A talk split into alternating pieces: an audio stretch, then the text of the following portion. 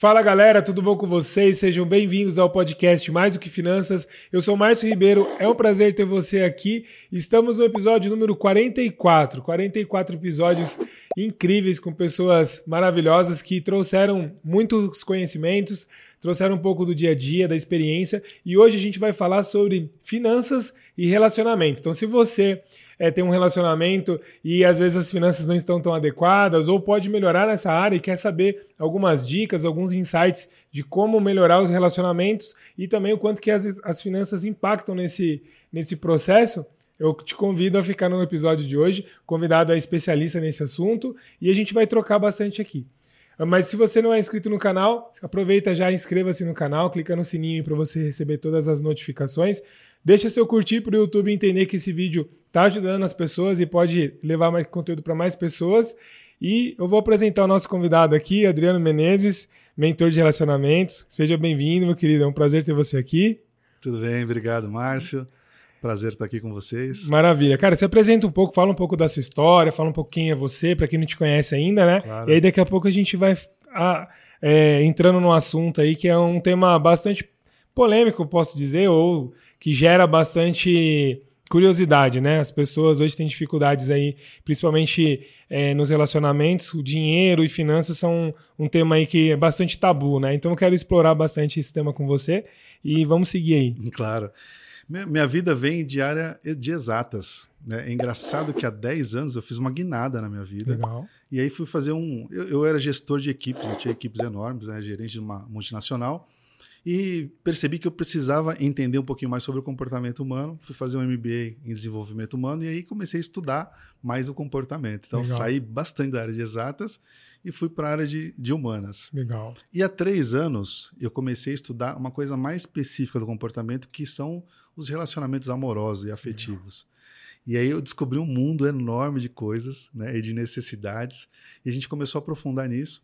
E é uma coisa muito interessante, que você sabe onde você coloca o foco, né? Vai se expandindo cada vez mais. Perfeito. E quanto mais eu fui avançando nisso, mais eu fui entendendo que as pessoas têm muita necessidade de entender sobre relacionamento.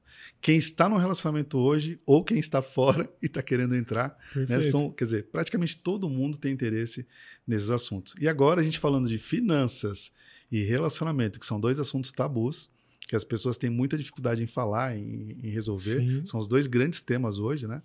É, eu acho que junta esses dois conteúdos, acho que é Sim, muito interessante para todo mundo. Cara, tanto que eu, quando a gente conversou, né, eu falei, é. putz, cara, tem tudo a ver o assunto. A gente se conhece já de, de algum tempo, né? É. Acho que faz cinco anos aí que a gente se conhece. E eu fiquei muito interessado para a gente trazer esse assunto, porque é, eu trabalho nas, nas, nas dívidas bancárias, né? Então lá na minha consultoria, muitas vezes eu, eu pego casos que o, o, relacionamento começa a ficar abalado por conta das dívidas. Então, a, a, seja dívida pessoal, seja dívida empresarial, que aí os relacionamentos vão ficando um pouco mais desgastados. Eu queria depois a gente falar um pouco sobre isso, né? claro. né? O que gera e o que, quais são os impactos aí na, na vida das pessoas, né? Mas, cara, é muito legal que você está falando, que eu compartilho da, da, mais ou menos, não da, da mesma forma, mas eu também eu tra trabalhava no mercado financeiro. E aí, quando eu comecei a trabalhar com consultoria, eu percebi que tinha uma, uma, faltava uma liga ali. Então a gente falava muito de racional, né? Planilha, sistema, controle. E muitas vezes o que você apresentava um negócio para o empresário, aí o cara não aplicava. Eu tentava entender. Foi quando eu fui buscar no autoconhecimento também, ali no desenvolvimento humano, é, que muitas vezes as pessoas não têm uma, uma, um movimento, uma ação, não porque ela não quer, mas porque emocionalmente ela tem alguma trava ali, ela está com alguma dificuldade. E aí, quando você começa a trazer ferramentas de desenvolvimento humano, a coisa começa a fluir mais, né? E aí o... E o interessante, Marcos, isso é o seguinte: existe um grande equívoco. A gente acha que o ser humano é um ser racional que tem emoções. Perfeito. Na verdade, nós somos seres emocionais Perfeito. que pensam. Uns, uns, um pouco mais, uns um pouco menos, mas na verdade, essencialmente, nós somos seres de emoção, seres emocionais. Em cima das emoções, a gente constrói a nossa vida. A gente constrói nossos relacionamentos, a gente constrói nossas finanças e todo o resto. Perfeito, cara. Ó, e você que está assistindo aqui, está acompanhando no Spotify ou no YouTube, já chama o mozão aí, chama a parceiro, o parceiro, para assistir esse episódio, que eu tenho certeza que o Adriano vai compartilhar alguns, alguns exemplos aqui do dia a dia, né? Que você vai falar um pouco aí de que hoje você trabalha com isso, né? E também a ideia é que a gente possa uma das coisas eu acho que no relacionamento fun funciona quando você compartilha, né? Então muitas vezes as pessoas têm essa dificuldade de trocar com, com um parceiro ali, chamar para estar tá junto e ter esse, esse acesso, né? Que às vezes só um, muitas vezes um lado só quer e o outro ainda não, não, não, se convenceu. E aí, às vezes, fica dando um murro em ponta de faca, né? Um ponto para poder ajustar, né? É, em geral, o tema relacionamento atrai mais as mulheres. Tá. Meu público hoje é 55, 60% são mulheres mas tem um público grande de homens que cada vez estão se interessando mais. Legal. Só que o homem só se interessa pelo relacionamento quando ele toma uma porrada da vida. Perfeito. É, não só no relacionamento, né? Normalmente o homem é mais resistente, né, à mudança ali, Sim. né? E, e, esse assunto, né, a questão de relacionamento para homens ou para mulheres, mas o homem, por exemplo, é, às vezes a gente, a gente aprende a ter relacionamento hoje tendo relacionamentos. Né? Dificilmente alguém busca um pouco de teoria, um pouco de conhecimento antes de entrar no relacionamento ou durante o relacionamento. E homens, homens não leem livros de relacionamento, não. né? Male male de finança ou desenvolvimento pessoal. E hoje, é, Márcio, existe um grande impacto na vida do homem, por exemplo, é, na, no seu desenvolvimento e principalmente nas suas finanças, dependendo da parceira que ele escolhe para a vida. Então, para o homem é fundamental, para as mulheres também, mas para o homem é fundamental ele escolher uma boa parceira, porque isso vai fazer toda a diferença ao longo da vida, nas finanças, na saúde, na longevidade, na criação dos filhos. Ou seja, é um tema que tem que Cara, com certeza. todos. E assim, ó, o que você está trazendo, e faz para mim, eu compartilho com, com o que você está trazendo, porque assim, ó, é, muitas vezes o, o homem, a mulher, a pessoa, ela busca mais. É, conhecimento na área profissional. Uhum. Então, daqui a pouco eu quero falar um pouco mais sobre isso. Mas, tipo assim, ó. Ah, eu quero ter uma carreira de sucesso. Então você vai lá e estuda sobre a sua área de atuação, faz uma faculdade, uma pós-graduação, ou algum curso, alguma especialização.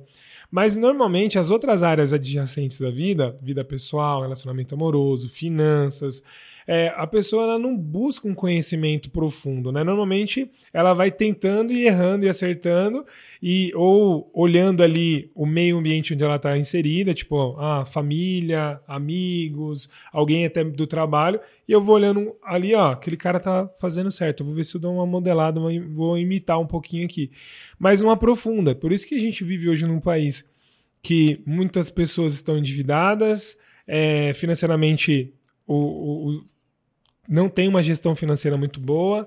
É, relacionamentos também, né? A gente teve a pandemia aí que foi um, um absurdo aí o número de divórcios, de separação.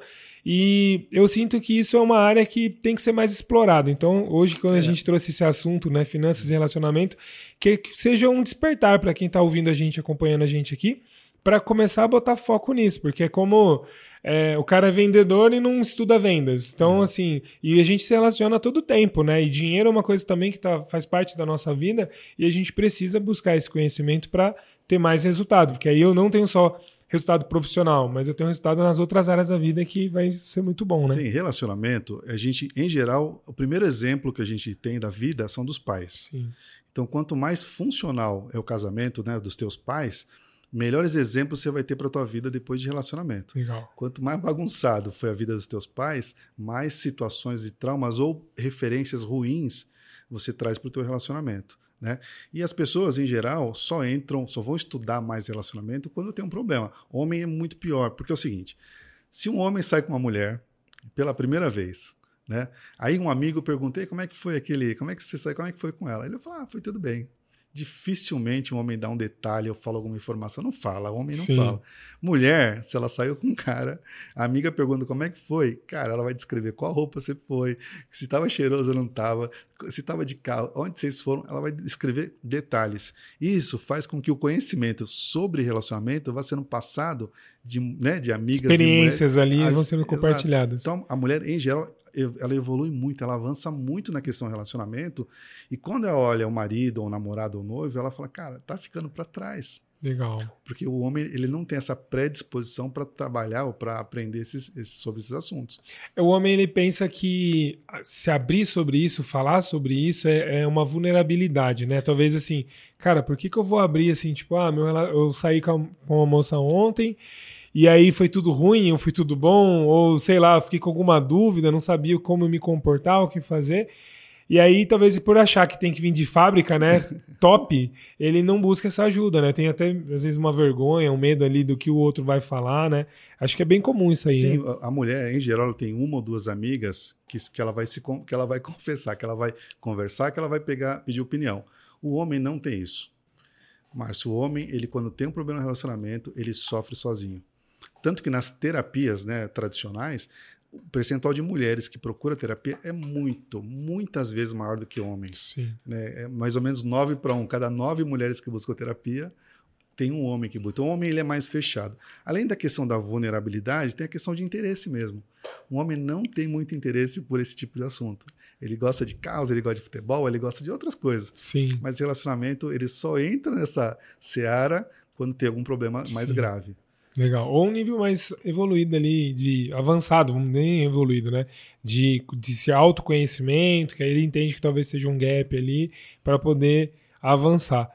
Que legal, cara. E, e, me fala um pouco como é que é essa questão, assim, hoje você atua com, com essa área, né? Você é mentor de relacionamento. O que, que você faz normalmente? Como é que funciona aí para quem está ouvindo a gente? A gente tem vários formatos hoje, né? Ah. Tem grupos coletivos de mentoria, em geral, são mulheres solteiras que estão buscando um relacionamento. Legal. A gente faz o trabalho, na verdade, é um trabalho de atitude, mas é muito mais de, de mentalidade. Legal. Como você tem que ter uma mentalidade financeira, né, para ter Sim. bons investimentos, bom resultado na área financeira, para relacionamento é muito similar. Porque é o seguinte, o mundo mudou muito rápido. Né? As redes sociais trouxeram é, uma visão muito distorcida do que é relacionamento. Hoje é muito mais fácil você sair de um relacionamento. Os relacionamentos hoje estão descartáveis. Então, hoje, quando a pessoa começa a ter um primeiro problema no relacionamento, ela prefere descartar do que tratar desse relacionamento. Perfeito. E uma coisa que é muito interessante é o seguinte: as redes sociais dão a falsa sensação que a gente está cheio de opção. Uma mulher bonitinha posta uma foto na rede social, vai ter 5, 10, 20, 50 homens curtindo ou falando alguma coisa para ela. Então, a mulher, por exemplo, quando ela olha isso, ela diz: Nossa, tá cheio de gente querendo um relacionamento comigo. Sim. E às vezes o relacionamento dela não é aquele relacionamento de novela. Não é o relacionamento que ela vê nas, nas redes sociais, as amigas, né, ou pessoas às vezes famosas. E aí ela fala: Cara, eu tô cheio de, de opções, Opções. aqui e o meu relacionamento não está muito bom, eu vou fazer o seguinte: eu vou terminar esse relacionamento e vou buscar outro. Isso é um dos maiores enganos, um dos maiores equívocos. Legal. Porque muitas vezes as mulheres que estão no relacionamento, que às vezes tem que acertar um detalhe ou outro, uma conversa, ajustar alguma coisinha, sai desse relacionamento esperando ter coisas de novela, né? coisas de filme, de Hollywood. E não existe. Não acontece isso. A maior parte das mulheres, depois de um certo tempo de casada que separa, elas têm muita dificuldade em conseguir um novo relacionamento. E o homem? O homem, será que ele consegue relacionamento mais rápido? Então, eu tava pensando aqui agora. O homem consegue por dois motivos. Primeiro, tem muito mais mulheres do que homens. Entendi. Então o homem tem mais opção. Segunda coisa, o homem é bem menos exigente em termos de relacionamento. O homem espera menos do relacionamento do que a mulher. Principalmente que a mulher vai evoluindo muito nessa questão. Então ela tem muitos parâmetros, ela tem uma consciência sobre relacionamento muito maior do que os Sim. homens. Tem aquela questão de, de romantizar o negócio também, tipo, de, de que a- eu penso que a mulher ela é mais imaginativa, né? Ela tem uma imaginação mais é, aberta e o homem já é um pouco mais racional, assim, mais lógico ou não. É, tem, tem a ver, mas assim, as mulheres são mais emocionais. Ah, legal. né? E a mulher, o que que ela espera basicamente de um relacionamento? Né? Ela quer um cara que proporcione bons momentos para ela, ela quer segurança nesse relacionamento e a mulher em geral quer um provedor. O provedor não é necessariamente o cara que paga todas as contas, mas é o cara que ela sabe que se tiver um problema, esse cara vai lá e vai honrar os compromissos da família. Então isso é muito importante para Segurança, né? essa segurança financeira é muito importante. Por isso que eu sempre digo, Márcio, o fardo do homem é ter prosperidade. O fardo da mulher é cuidar da beleza. O homem valoriza muito a beleza da mulher, a atração que ele tem por ela. E a mulher valoriza o cara que é seguro e que tem prosperidade. Legal. Perfeito, que incrível. Faz todo sentido. Então Muito são, legal. são coisas diferentes, né? As homens e mulheres. É, claro, a gente não pode padronizar. O comportamento humano Sim, é uma coisa complexa e cada um tem a sua história, sua visão de mundo né? e suas experiências. perfeito. Mas para a gente simplificar um pouco a história, basicamente é isso. O homem ele busca uma mulher bonita, na visão dele, né? E a beleza, é claro que ela é muito subjetiva, muito. o que é belo para um pode não ser belo para o outro. Claro. Atração, e aí o, o, homem ele, ele quer fidelidade. Então, quando ele sente que essa mulher, ele tem sente atração por ela, ela é bonita para ele, ele sente atração. E ele percebe que essa mulher é fiel ou tem comportamento de uma mulher fiel, ele, ele se junta e aí ele quer seguir a vida com essa mulher. Já a mulher, os principais parâmetros né, não, não tem a ver com beleza. É claro, ela quer ter atração pelo. pelo né? Não tem como você ter um relacionamento sem atração. Mas basicamente é segurança, estabilidade emocional. O homem precisa ter estabilidade emocional. lembra que assim, ó, os hormônios que regem o homem são diferentes dos hormônios que regem a mulher. Perfeito. O homem é a testosterona, que é estável ao longo dos anos. A nossa texto, no começo do mês, é igual ao final do mês. A gente tem uma estabilidade hormonal. Já a mulher, os hormônios vão variando ao longo do mês. Então a mulher pode chegar na época de TPM, tá super agitada, nervosa, irritada, e pode estar tá três, quatro dias depois super é, afetiva. Né? Então Tranquila. o homem ele precisa ter estabilidade emocional, até porque os nossos hormônios nos ajudam a ter mais estabilidade emocional. Legal. Cara, e nossa, muito legal esse, esse paralelo que você trouxe aqui.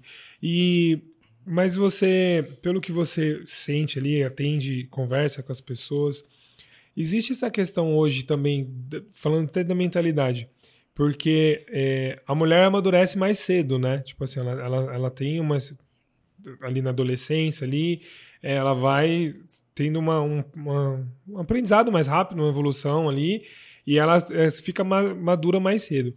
É, hoje, do, do, com tanto de rede social, é, é, talvez até a cultura mesmo, né? Tipo, a geração mais nova, é, você sente que o, os homens estão demorando um pouco mais para amadurecer?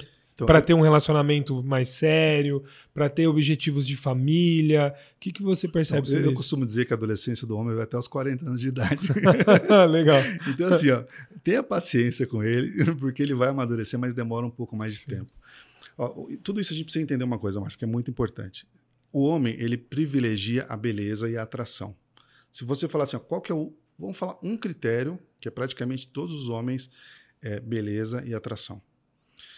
A mulher, ela precisa de, ela quer a estabilidade, a provisão, provisão ah. e segurança.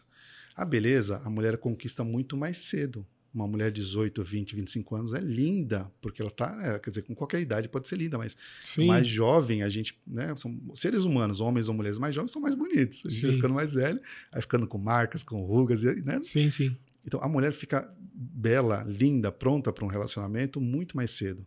O homem, para ter uma certa estabilidade financeira, ele precisa de, às vezes, pelo menos uma década de trabalho para poder se desenvolver, para poder gerar, guardar renda, para poder ter recursos para entrar num relacionamento. Legal. Então as idades elas são, ela não acontecem no mesmo tempo. Além do que, né, o homem ele demora mais para amadurecer mesmo. Legal, legal, legal trazer esse, esse ponto de vista, porque às vezes talvez é, é isso que talvez que gera um desentendimento ali de expectativa. Tipo, às vezes a, a mulher quer um cara da mesma idade, e aí às vezes a, a, a fase não está alinhada, né? É, Talvez. É, é... Eu recebo muitos casos, sabe? A maior parte das pessoas que eu atendo é, são pessoas que estão com problema no relacionamento. E alguns casos tem a questão da diferença de idade mesmo. Né? Aparentemente, né, por tudo que a gente vê, o homem ser um pouco mais velho que a mulher, né, vamos falar 5, 10 anos até 10 anos mais velho que a mulher, é interessante para o relacionamento. Primeiro, porque ele vai estar tá mais maduro, então ele vai estar tá mais no nível da, da mulher, e depois que financeiramente ele conseguiu pro, progredir mais. Legal. Se ele tiver 5, 10 anos a mais que a mulher, são 10 anos a mais de trabalho, de geração de renda, de experiência. Então, para ele, fica um. Agora, tem muitos casos que a mulher, por exemplo, uma mulher de 45 anos se relaciona com um homem de 30 anos ou de 25 anos. Acontece muito isso. Legal. É, esses relacionamentos, em geral, não duram muito tempo porque são gerações muito distantes, muito diferentes. O homem, ele ainda está no processo de amadurecimento dele, que chega assim no auge aos 35 anos, mais ou menos. E a mulher, ela já passou por toda essa fase de amadurecimento, já passou pela juventude, pela energia toda, pela alegria. Então, normalmente, quando eu pego casais, né, quando a gente tem casais, que a diferença de idade é muito grande, a mulher é muito mais velha que o homem, esses relacionamentos tendem a durar pouco. Entendi, Dura perfeito. um ano, dois anos, depois começa a gerar muito conflito de, de, de gerações mesmo, né? E as coisas terminam. Cara, que legal. É, lembrando que, assim, até para fazer um disclaimer aqui, né, que a gente está falando de, é, o, de uma média ou de um, de um de um padrão aí que acontece, porque às vezes a pessoa fala, ah, mas comigo não é assim, é, enfim, tem casos e casos, né? É, a é até a questão do, do, financeiro, né? Porque até recentemente teve um caso ali do, do Caio Castro lá, né, que falou do, é. de pagar a conta e tal, e isso gerou bastante burburinho na internet aí, porque teve algumas, linhas, algumas mulheres concordando, outras discordando, e, e, é normal, né? Isso faz parte do, do dia a dia, vai ter cada cada pessoa entende o, o, o, que precisa, né? Mas numa média, num geral aí, é mais ou menos isso que acontece. Em geral, Márcio, as pessoas não sabem o que querem no relacionamento. Legal, perfeito. A gente tem algumas expectativas, né? Mas na prática, essas expectativas às vezes são frustradas. Ah. Vamos te falar, né, uma coisa importante que você falou, do Caio Castro, né? quem paga a conta. Sim, isso. Isso é um tema... Que já é um tema, até do, falando de financeiro, é. né? Como você trouxe no começo aí, é, se o homem traz essa prosperidade, né? Como é que funciona isso no relacionamento, na prática, assim? Quem paga conta? Como é que funciona? O que, que você então, pode compartilhar? Um pouquinho aí? de história, né? Legal. Até a, a Primeira e Segunda Guerra Mundial, a mulher não estava no mercado de trabalho. Sim. E ela foi forçada a entrar no mercado de trabalho mais ou menos nessa época. Depois, na Revolução Industrial, aí as mulheres entraram, até com feminismo e tal, elas entraram realmente no mercado de trabalho. Como é que está hoje esse mercado de trabalho? Os salários estão muito equiparados, né? Se você pegar a mesma função, os salários em geral são igual. É, existe ainda uma questão de que a mulher ganha um pouco menos que o homem e tal, mas é que as funções que os homens ocupam hoje, em geral, são funções de mais risco. Ou de áreas de exatas que acabam pagando mais. Por exemplo, engenharia, são áreas que pagam Sim. mais. Então, é isso. Mas o que a gente precisa entender? Os salários hoje estão muito próximos. E quase todo mundo ganha mal. Perfeito. O brasileiro ganha muito pouco. Perfeito. O mérito de salário brasileiro é R$ 2.500, é muito pouco. Perfeito. Então, quando você vai sair com uma mulher, é, eu acho assim, as primeiras, as primeiras rolês, o homem ele precisa pagar. Por que, que ele precisa pagar? Porque ele demonstra, mesmo que a mulher tenha ganhe mais, tenha uma carreira mais desenvolvida, porque ele demonstra que ele é um cara que pode ser o provedor da família. E o interesse também, né? Tipo assim, ó, eu tô aqui investindo. Investindo talvez é um termo até meio fora, não, né? investe no relacionamento. No relacionamento, ele perfeito. Não na mulher, tá investe no relacionamento, isso, né? Que isso, tem que concordo. ser bom para os dois. Então, assim, ele mostra naquele, naquele encontro que, olha, eu sou provedor. Eu, eu, eu sei qual é o meu papel na relação e eu sou o provedor. A partir daí, né? Aí você começou a namorar, aí já tem que dividir as contas, porque. Sim. Porque, já, aí começa a se juntar, né? Tipo assim, então. É, é, fala um pouco para como é que funciona, o que, qual é a sua visão sobre depois que tá namorando. Acho que namorando até ainda é um, é um ponto que existe ainda uma separação de, de dinheiro, de ideias ainda, até você chegar num relacionamento ali, um casamento, por exemplo que, qual que é a sua visão sobre gestão financeira nos, no casamento, casal? O que, que você. Então, pr primeiro, assim, as pessoas romantizam demais o casamento. Elas ah. acham que casamento é a continuação do namoro. Ah. E são coisas completamente diferentes. Enquanto no namoro, imagina que um casal, o homem ele é super organizado financeiramente e a mulher, cara, ela gasta de qualquer jeito, ela não tá nem aí para as finanças dela. No namoro, isso provavelmente vai passar. Porque você tem alguns encontros, o namoro é mais divertido, é mais leve.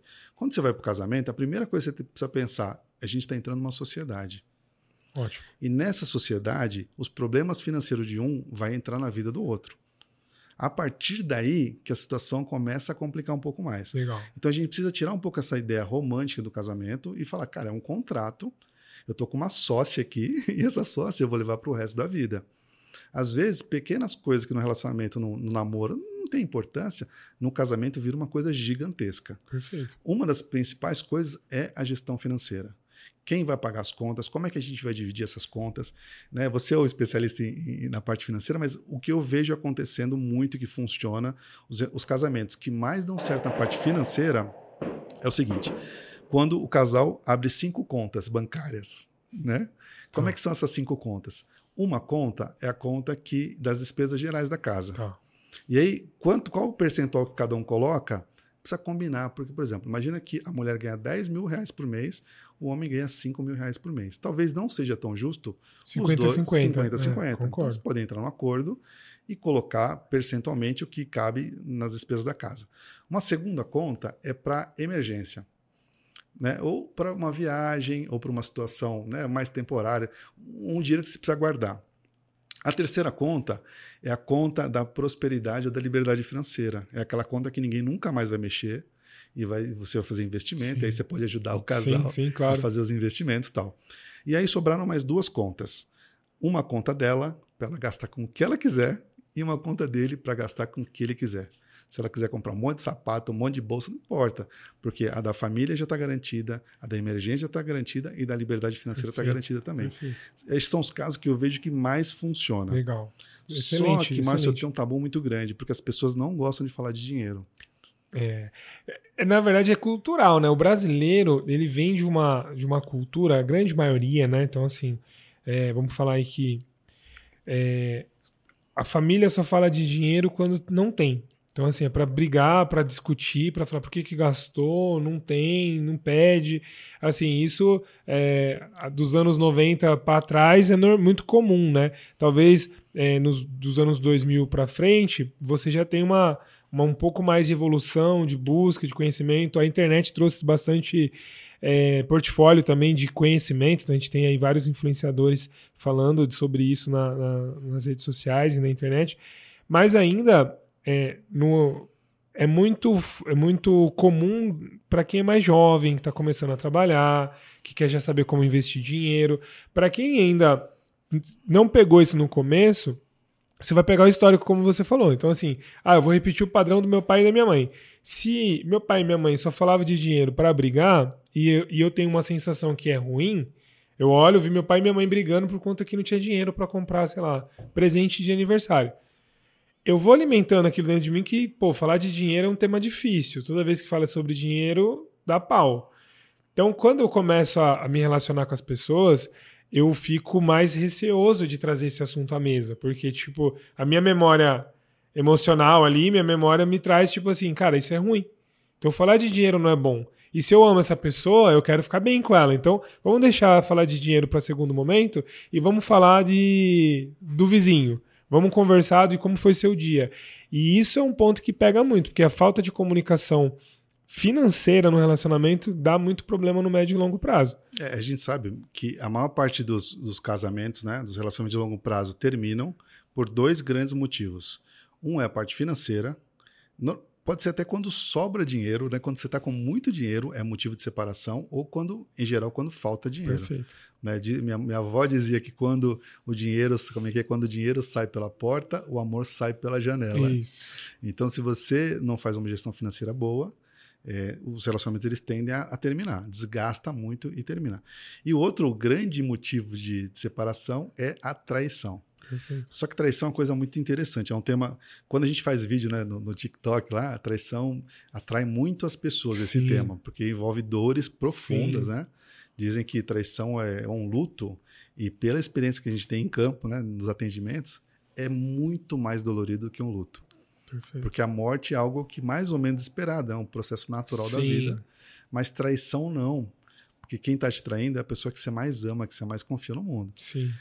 E o que é interessante disso é que traição não é a causa, é, não, é, não é a raiz de tudo isso. Traição é um efeito de algo que não estava bom no relacionamento. Então, a essência desses dois grandes problemas, por trás de tudo isso, está a comunicação. Perfeito. Os casais que conversam, que resolvem seus problemas discutindo e conversando no bom sentido, tendem a não ter problema de traição e tendem a ter menos problema da parte financeira. Com certeza, concordo, então. cara. E assim, ó, eu também na experiência de campo, o que eu mais peguei, assim, de, de situação, de, de relacionamento, é muitas vezes uma das duas partes tem essa, essa disfunção financeira. Então, assim, ou mulher, e, e, isso é meio que geral, tá? Não tem assim, ó, ah, a mulher gasta mais do que o, que o, que o homem, o homem gasta mais que a mulher. Talvez num padrão de consumo, até pode ser que a mulher é mais atraída ali pelas promoções, sapato, bolsa e outras coisas que ela, que ela busca, né? Beleza, né? Investir ali nas coisas para ela. Mas existe um, uma questão é, que muitas vezes, por não ter essa comunicação, as, ele vai. Uma das partes vai escondendo do outro. E aí talvez também é um dos pontos de separação. Por quê?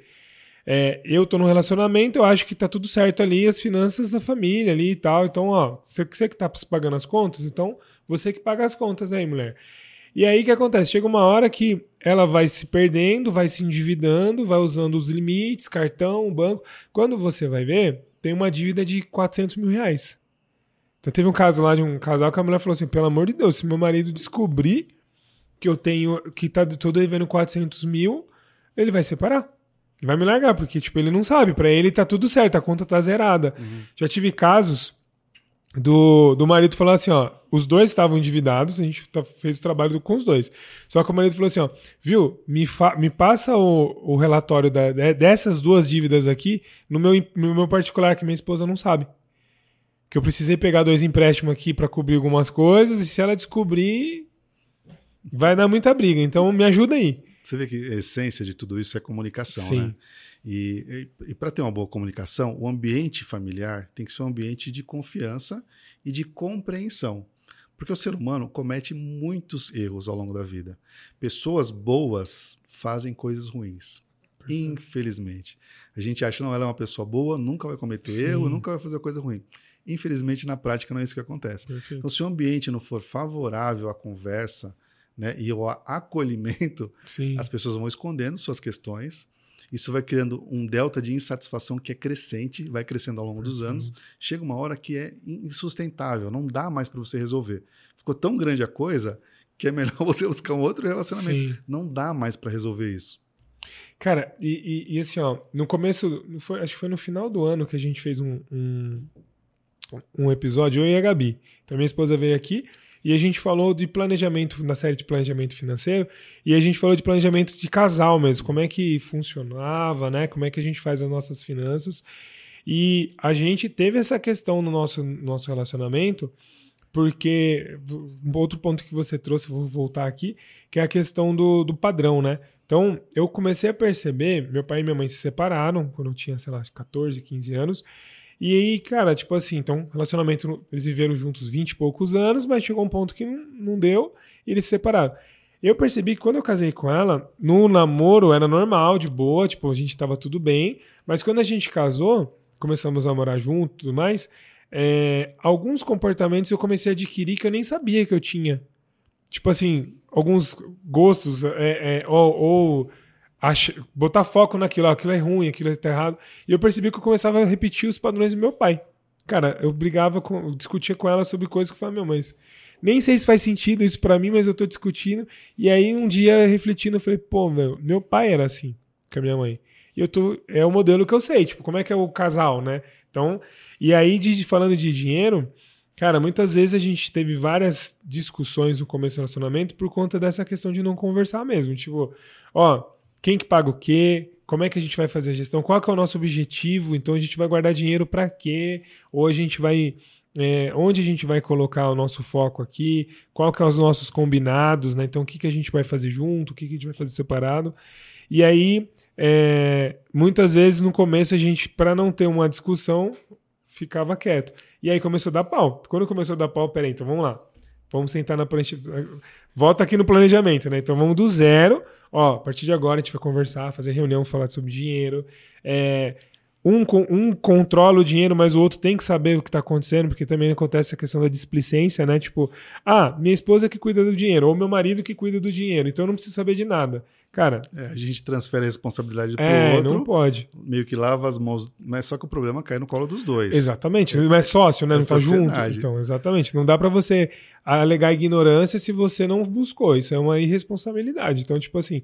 E tem que ter um apoio, porque muitas vezes o outro lado que erra, então, principalmente que eu falo muito para quem está endividado, que esse é o, é o, dia a dia que eu atendo nas dívidas bancárias. Cara, porque assim, ó, a pessoa fica assim, ah, beleza, minha esposa é que cuida do dinheiro, ou meu marido, eu já tive os dois casos.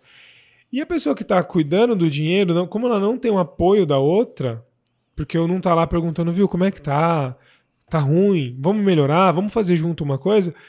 Essa pessoa carrega um peso tão grande nas costas que ela acaba errando tentando acertar. Então, assim, às vezes ela, ela não consegue falar não. Então, por exemplo, se a, a esposa e a família acham que tá tudo bem financeiramente, aí e tá ruim. Aí o cara não tem coragem de falar, viu, gente, vamos dar uma segurada no, no gasto, porque estamos apertados e tal. Aí a família, vamos viajar, pede pizza, vai, compra tal coisa, e aí o cara não vai falando não, ele vai aumentando o problema porque ele não teve coragem de chegar e falar, viu, vamos conversar porque tá, tá difícil. É, hoje, né? Hoje as pessoas têm muita preocupação com o que os outros vão pensar da gente. Tá, né? Na hora que o casal, na hora que, a pessoa entende um pouco que, cara, ninguém vai resolver teus problemas, Exatamente. ninguém tá nem aí pros seus problemas, ou vocês resolvem como casal, ou vocês vão se quebrar e vão se separar. Então a primeira coisa é, meu, não se importar muito com a opinião dos outros. Na verdade, se importar nada com a opinião Isso. dos outros. Outra coisa é que as redes sociais, né, não são a, não é a vida real. É. Então, quando você vê um casal, porque assim, imagine você tem ah, mil amigos em alguma rede social. Desses mil, sempre vai ter alguém viajando de férias, numa praia bacana, numa casa de campo, num jantar maravilhoso, no aniversário. Sempre você vai encontrar, esses amigos vão se revezando, né? Sim. né? E aí você fala, olha que vida maravilhosa que todo mundo tem, menos eu. É. Né? Isso vai gerando insatisfação de um mundo irreal, de algo que não existe na Sim. prática, né? Então, a primeira coisa é não se preocupar com a opinião dos outros. Segunda coisa, o casal precisa resolver seus problemas conversando num ambiente amigável. Você disse assim, ó, a pessoa às vezes não erra é, por querer. Eu, eu, diria assim, ninguém erra por querer. Perfeito. Todo mundo quando faz alguma coisa está com o objetivo de acertar principalmente com a pessoa que você ama, que você vive junto, você dorme todo dia do lado. Então Exatamente. a gente faz as coisas tentando acertar. Só que às vezes erra feio. Perfeito. A gente tem perfis muito diferentes, as pessoas, né? Tem gente que tem mais facilidade com coisas exatas, com controle. Tem outras pessoas que não têm. São mais da área de humanas, mais de relacionamento. Então precisa pegar o melhor de cada um né? E usar em favor do casal e da família. E conversar sobre isso, porque às vezes, por algum motivo XPTO da vida, ficou combinado que um tem que fazer uma coisa e o outro tem que fazer a outra. Mas, tipo, ficou combinado por. Não foi combinado, aconteceu, né? E aí, às vezes, a pessoa que mais tem descontrole financeiro ou desorganização num geral ali, tá cuidando do dinheiro da família. A chance disso dar errado é 200%. E às vezes a pessoa que é mais analítica, que é mais racional ali, ela tá de fora e aí ela fica olhando e criticando o outro lado, falando: tá vendo, ó, você não fez, ó, pagou a conta atrasada, ó lá, você esqueceu, você não fez. E aí isso vai inflando o, o, o, aquele clima negativo, sendo que talvez uma troca de papéis ali, tipo, ó, beleza, vamos conversar. Você é melhor com controle, eu sou melhor com fazer dinheiro é, ou eu vou cuidar de uma outra área aqui que é importante para nós e a gente entra nesse consenso. Vamos conversar sempre para tomar decisões grandes, mas cada um faz o melhor. Então, e falta isso no dia a dia, né? a parte de comunicação. Saindo um pouco de finanças, mas só para um, um, exemplo. Claro. Esses dias eu atendi um, um rapaz que me, me, buscou dizendo assim: eu, preciso, eu quero me separar. Eu falei, mas o que aconteceu? Ah, eu sou casado há sete anos, mas olha, eu gosto de uma mulher carinhosa, eu, eu, eu gosto de carinho, e eu não recebo carinho no meu relacionamento, então, cara, já para mim já deu. Eu tenho 30 anos de idade, eu não quero ficar preso nesse relacionamento porque eu não recebo carinho. Aí eu fiz duas perguntas para ele. Primeiro, você já falou com ela que você gosta de carinho? Ele falou, nunca falei. Segunda pergunta, você faz carinho nela? Ele ficou até com vergonha da sessão, porque, rapaz, ninguém vai adivinhar o que você é. quer. Não vai. É, o, o óbvio só é óbvio se ele for falado, né? Exatamente. Eu falei, sabe o que está faltando? Só comunicação. A maior parte dos casos que eu pego são é questão de, é de conversar, de sentar e conversar. Fala que você gosta de carinho e faz carinho nela também. Claro, as pessoas são diferentes. Tem Sim. gente que gosta muito Sim. de carinho, tem gente que gosta um pouco menos. Aí eu disse: tem mais alguma questão que você precisa é, tratar nesse, no teu relacionamento? Ele falou: não, é só isso. Eu falei, rapaz do céu, sério que você quer separar? É. Porque Mas é, é o que você só falou. porque né? essa questão de carinho que você nunca tratou, e aí a pessoa fica assim, é o óbvio, é o, é o óbvio. Eu falei, você imagina você entrar num outro relacionamento, você vai começar tudo de novo, vai conhecer pessoas, e vai pegar uma outra pessoa cheia de defeito, porque nós somos seres humanos seres humanos têm né, cheio de falhas e, e, manias e vícios. E quanto mais idade a gente vai tendo, mais vícios e manias a gente vai adquirindo. Começar tudo de novo no relacionamento. E daqui a dois, três anos, imagina que pode estar igual ou até pior do que você tem hoje. E aí ele foi com a lição para casa, que é conversar com a esposa que ele gostava de carinho, só depois de fazer carinho nela. Eu falei, cara, antes de você cobrar qualquer coisa, dá o exemplo, faz você carinho nela. E aí passaram duas, três semanas, a gente teve uma nova sessão e ele estava feliz com o casamento. Aí, cara, que top. Cara, e assim, ó, é um negócio muito louco porque aquilo que você falou, né? Os relacionamentos estão ficando mais descartáveis. Eu vejo até por, pela questão de é, a facilidade das informações e o, o acesso, né? Essa falsa sensação de liberdade que a gente tem faz com que, ao invés de enfrentar o problema, a gente desvie, fuja dele, né? E antigamente não era assim, né? Tipo, por exemplo, você não tinha um Tinder da vida ali que você podia ter um raio de para aparecer pessoas. Você tinha que ir para uma ação ali muito mais ativa para conhecer pessoas. Então, como era tão difícil você ter um sair de um relacionamento e ir para outro, era mais fácil consertar o que tinha dentro de casa, né? Pra te dar uma ideia, eu comecei a namorar em 1991. Foi minha primeira namorada. Como é que você conhecia a mulher em 1990, 91? Ou era da escola, ou era do trabalho se você já trabalhava, ou era uma vizinha, ou algum primo que te morava amigo perto de alguém ali. Era, então era muito limitada as opções que a gente Sim. tinha. Então quando você escolhia aquela pessoa e começava um relacionamento, era para a vida. Você começava a investir naquele relacionamento e não tinha. Hoje em dia, se você posta uma foto bacana numa rede social, você vai ter, você tem a sensação de que está cheio de gente Sim. interessada.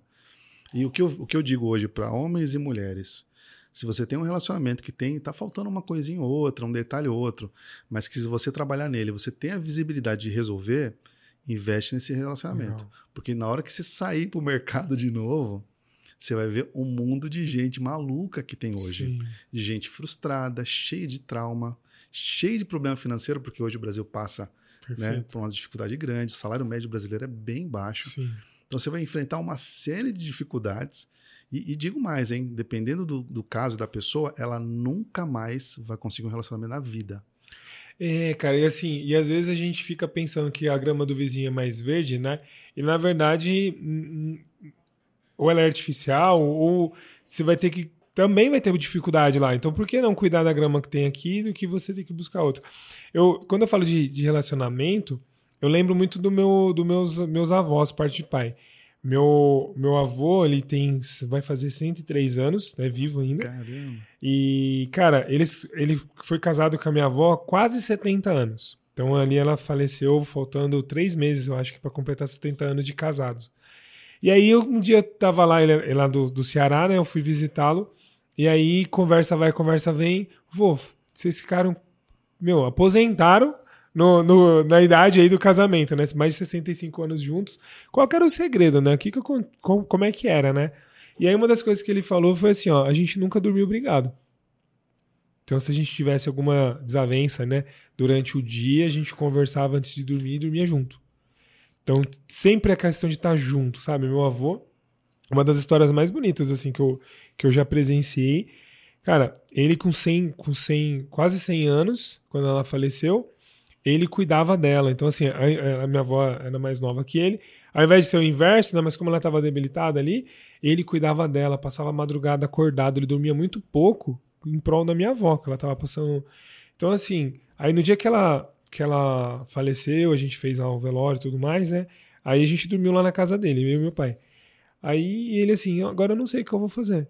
Porque eu cuidava dela, eu, eu não dormia por ficando do lado dela ali, sabe? Então, parceria, tá junto. É, e, e esse exemplo, assim, de tipo, ó, tá com problema, resolve. Conversa, não dorme brigado e fica junto, As sabe? pessoas têm uma, uma ilusão de que, por exemplo, o relacionamento, ele, primeiro, a perfeição no relacionamento, isso não existe. Segunda coisa, o o relacionamento ele é construído ao longo dos anos. Ninguém chega pronto, né? Os dois prontos, encaixa perfeito e a coisa flui o resto da vida. Isso não existe. Então dá um pouco de trabalho. Sim. A gente precisa ceder muito, muitas vezes, né? E, e respeitar as individualidades e as diferenças. O que eu vejo hoje, as pessoas têm baixa tolerância né, a opiniões contrárias. Legal. Veja na política, por exemplo. Perfeito. Um pensa de um lado, outro pensa do outro, dá briga, o povo Isso. só não se mata, mas quase tá, chega Tá próximo. quase. Então a gente precisa entender que é um outro indivíduo. Né? Vocês vão se juntar e vai formar uma coisa só, uma unidade só, mas é um, é um outro indivíduo. Então a gente precisa entender o outro lado, respeitar as particularidades do outro, né? E ser feliz, parar de reclamar É, tanto, de cara. brigar tanto. A gente precisa lembrar de ser feliz. A É, vida é, muito passa bom. tão rápido. a vida passa tão rápido. Ontem era um garotinho, hoje já tô com rugas, daqui a pouco eu tô todo de cabelo branco, a vida passa muito rápido. Sim. Se a gente não aproveitar a vida e com uma pessoa bacana ao lado, eu não vale a pena. Sim, perfeito, cara. É, é, é, e assim, ó, até tem na Bíblia isso, né? E quando você casa ali na, vamos falar na religião cristã, né? Eles falam que você se torna um corpo só, né? Se vira um. E, mas não só nesse aspecto, mas até na questão de identidade, né? Eu gosto de pensar que assim, ó, quando você você é solteiro, você eu sou Márcio. Mas quando eu me junto com a minha esposa, no, ela continua individual, mas assim, a gente tem uma nova identidade de casal, então vira uma terceira pessoa de fato. E aí essa pessoa tem que ser construída, assim como a gente foi construído com 50% do nosso pai, 50% da nossa mãe, que aí os DNA se junta ali e sai a gente. O relacionamento é a mesma coisa, talvez falta esse entendimento que tipo, tá, então, é para cada assunto a gente precisa encontrar o melhor denominador dos dois lados, né? Tipo, e eu falo muito do dinheiro, porque é o, é o meu dia a dia ali, mas não só isso, né? Às vezes, tipo assim, tá, mas qual que é a sua. Você quer. Você quer viajar. Qual que é o lugar que você gosta de viajar? Então, a família vai viajar pra praia ou vai pro campo? A gente vai morar na cidade ou vai morar num, num sítio? A gente vai ter dois ou não ter filhos?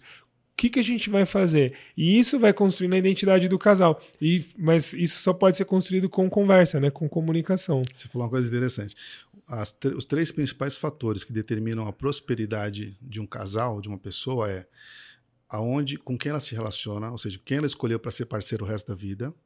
A outra coisa é que profissão, que tipo de trabalho que ela escolheu na vida. E o terceiro é onde ela vai morar, onde ela vai viver. Legal. Porque dependendo da região do país, né, vamos falar de Brasil, as oportunidades são completamente Perfeito. diferentes. Né? Então, escolher um bom parceiro. O que, que significa escolher um bom parceiro, Márcio?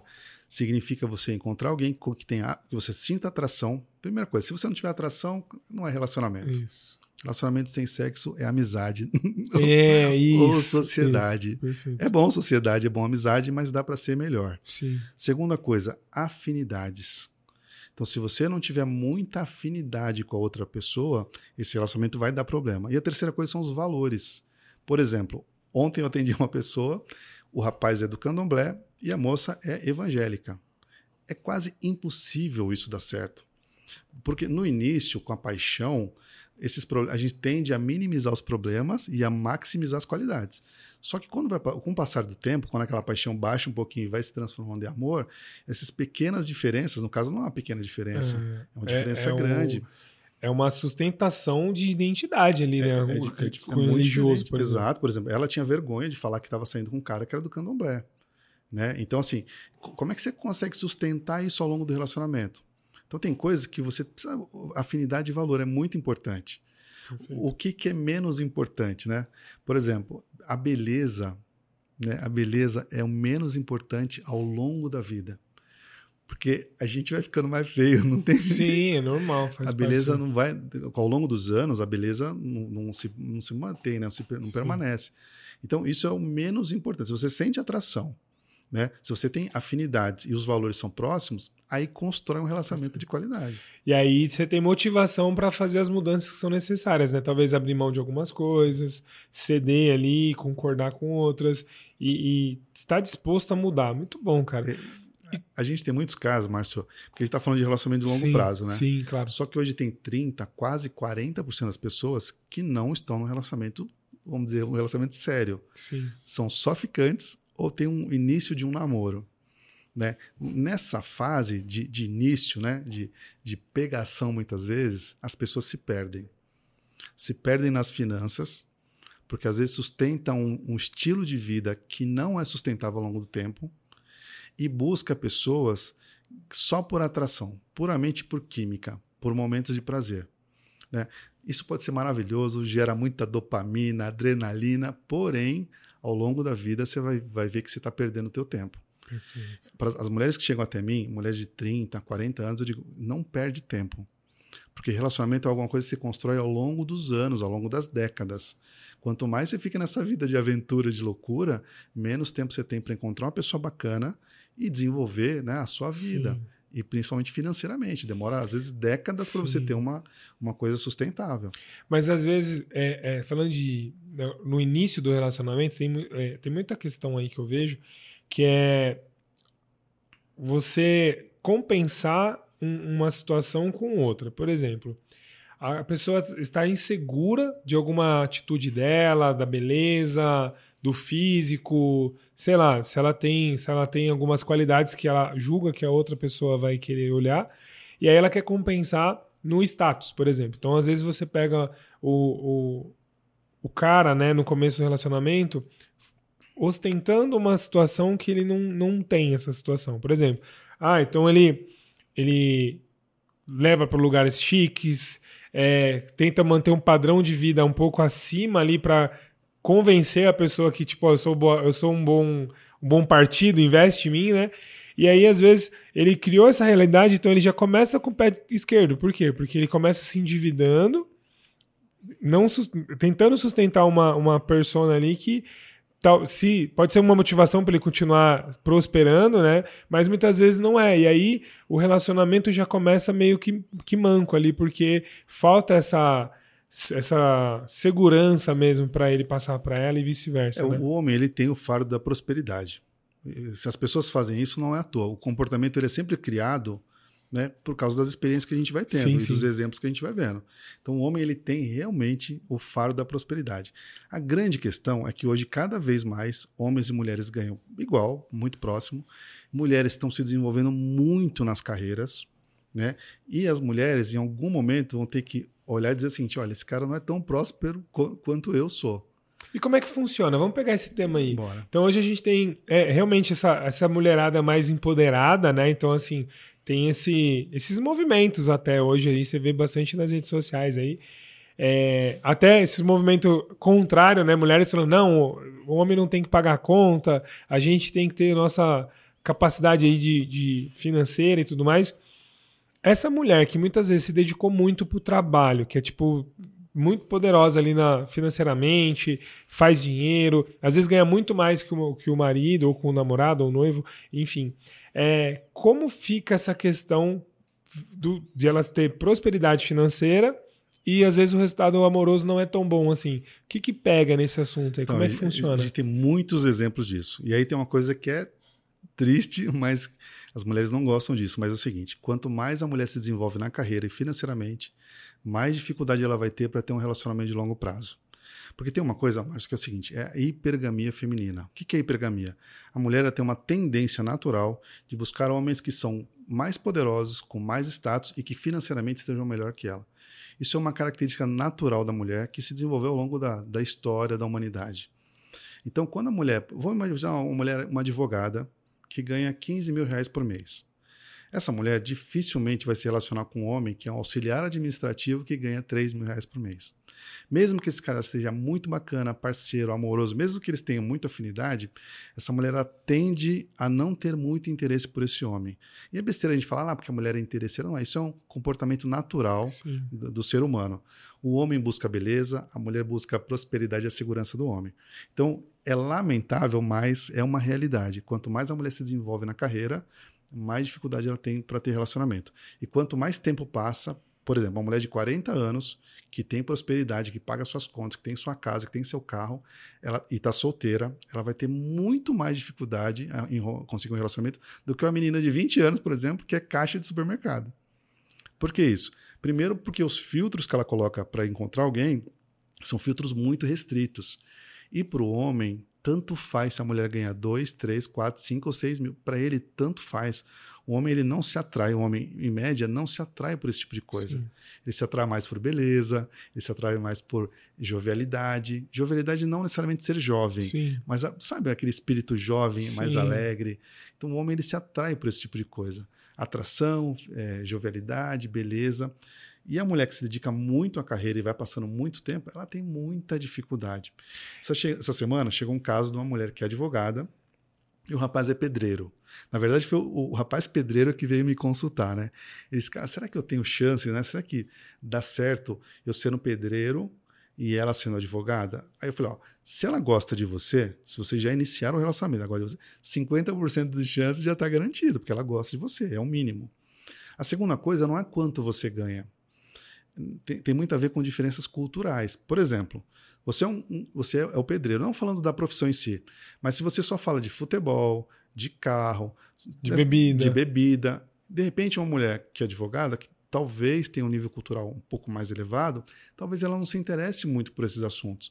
Agora, se culturalmente vocês estão mais próximos e têm mais afinidades, cara, aí dá para tem mais chances de dar certo. Né? Só que é o seguinte, a mulher advogada, ela normalmente ela tem vergonha de falar que o marido dela ou o namorado dela é pedreiro no círculo de amizade delas, ela vai ter. Por quê? Porque a mulher, em geral, a gente tem exceções, né? Ser humano. Claro.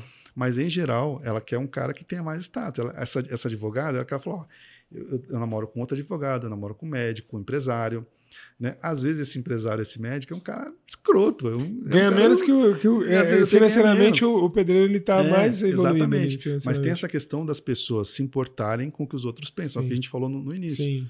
Então, se você se importar menos com o que os outros pensam, né? E cuidar do teu relacionamento tem muita chance de dar certo. E tem que ter afinidade. Cara, e você trouxe um negócio também. Deixa ver se faz sentido o que eu estou pensando aqui. Existe a mulher, beleza. Então ela, ela vai financeiramente ela vai tendo uma ascensão na carreira ali, bastante poder, né? Muitas vezes o homem também não enxerga ela com como num topo, assim, tipo, cara, não é, não, eu não consigo chegar. Ó, a, a ele, tem, ele olha assim, tipo, meu, ela é muito poderosa para mim. Será que eu tenho que eu, que eu consigo chegar nela? Será que, eu, será que ela vai olhar para mim? Tem esse negócio também? Então, de... tem, tem um, um grande problema nas redes sociais que vende o seguinte: Homem tem medo de mulher poderosa. Homem tem medo de mulher que ganha muito. Porque nós somos independentes, a gente não depende dele, e homem tem medo disso. Na verdade, homem não tem medo disso. Claro, sempre tem uns gatinhos, né? Sim. No meio dos leões. Mas o homem. Porque assim, se a mulher sabe lidar com esse poder, o relacionamento tende a ir bem. Por exemplo, a mulher ganha melhor, ela ganha bem, ela tem uma carreira mais desenvolvida e o cara está um pouco mais para trás, ou às vezes muito mais para trás. Se ela sabe lidar com esse poder dentro da relação, né, se ela não quer impor as coisas, se ela se lida bem com isso, o relacionamento flui bem. Legal. Agora, tem mulheres que, se, né, e como tem homens também, que se fazem desse poder financeiro ou de carreira para pressionar o outro dentro do relacionamento. Daí não tem jeito. Entendi. Aí a coisa não vai bem. Mas homem não tem medo de mulher que ganha mais. Né? Claro, tem meia dúzia de homens encostados Sim. que vão ficar na aba dessa mulher, mas aí ela percebe rapidamente e já descarta esse cara. Estamos dizendo das pessoas mais normais, assim. Sim, sim. É, e, e, e, também tem a questão de alguns casos o cara ser mais machista, assim, de não querer, né, que a mulher ganhe mais, porque culturalmente a família dele, o homem que, que, que tem essa, essa visão também, Mas não tem? O machismo é tão arraigado na nossa sociedade que eu costumo dizer que todo homem é machista. Num grau ou em outro. Claro, tem uns que são Sim. levemente machistas Sim. e tem uns que são totalmente machistas. Então, isso existe.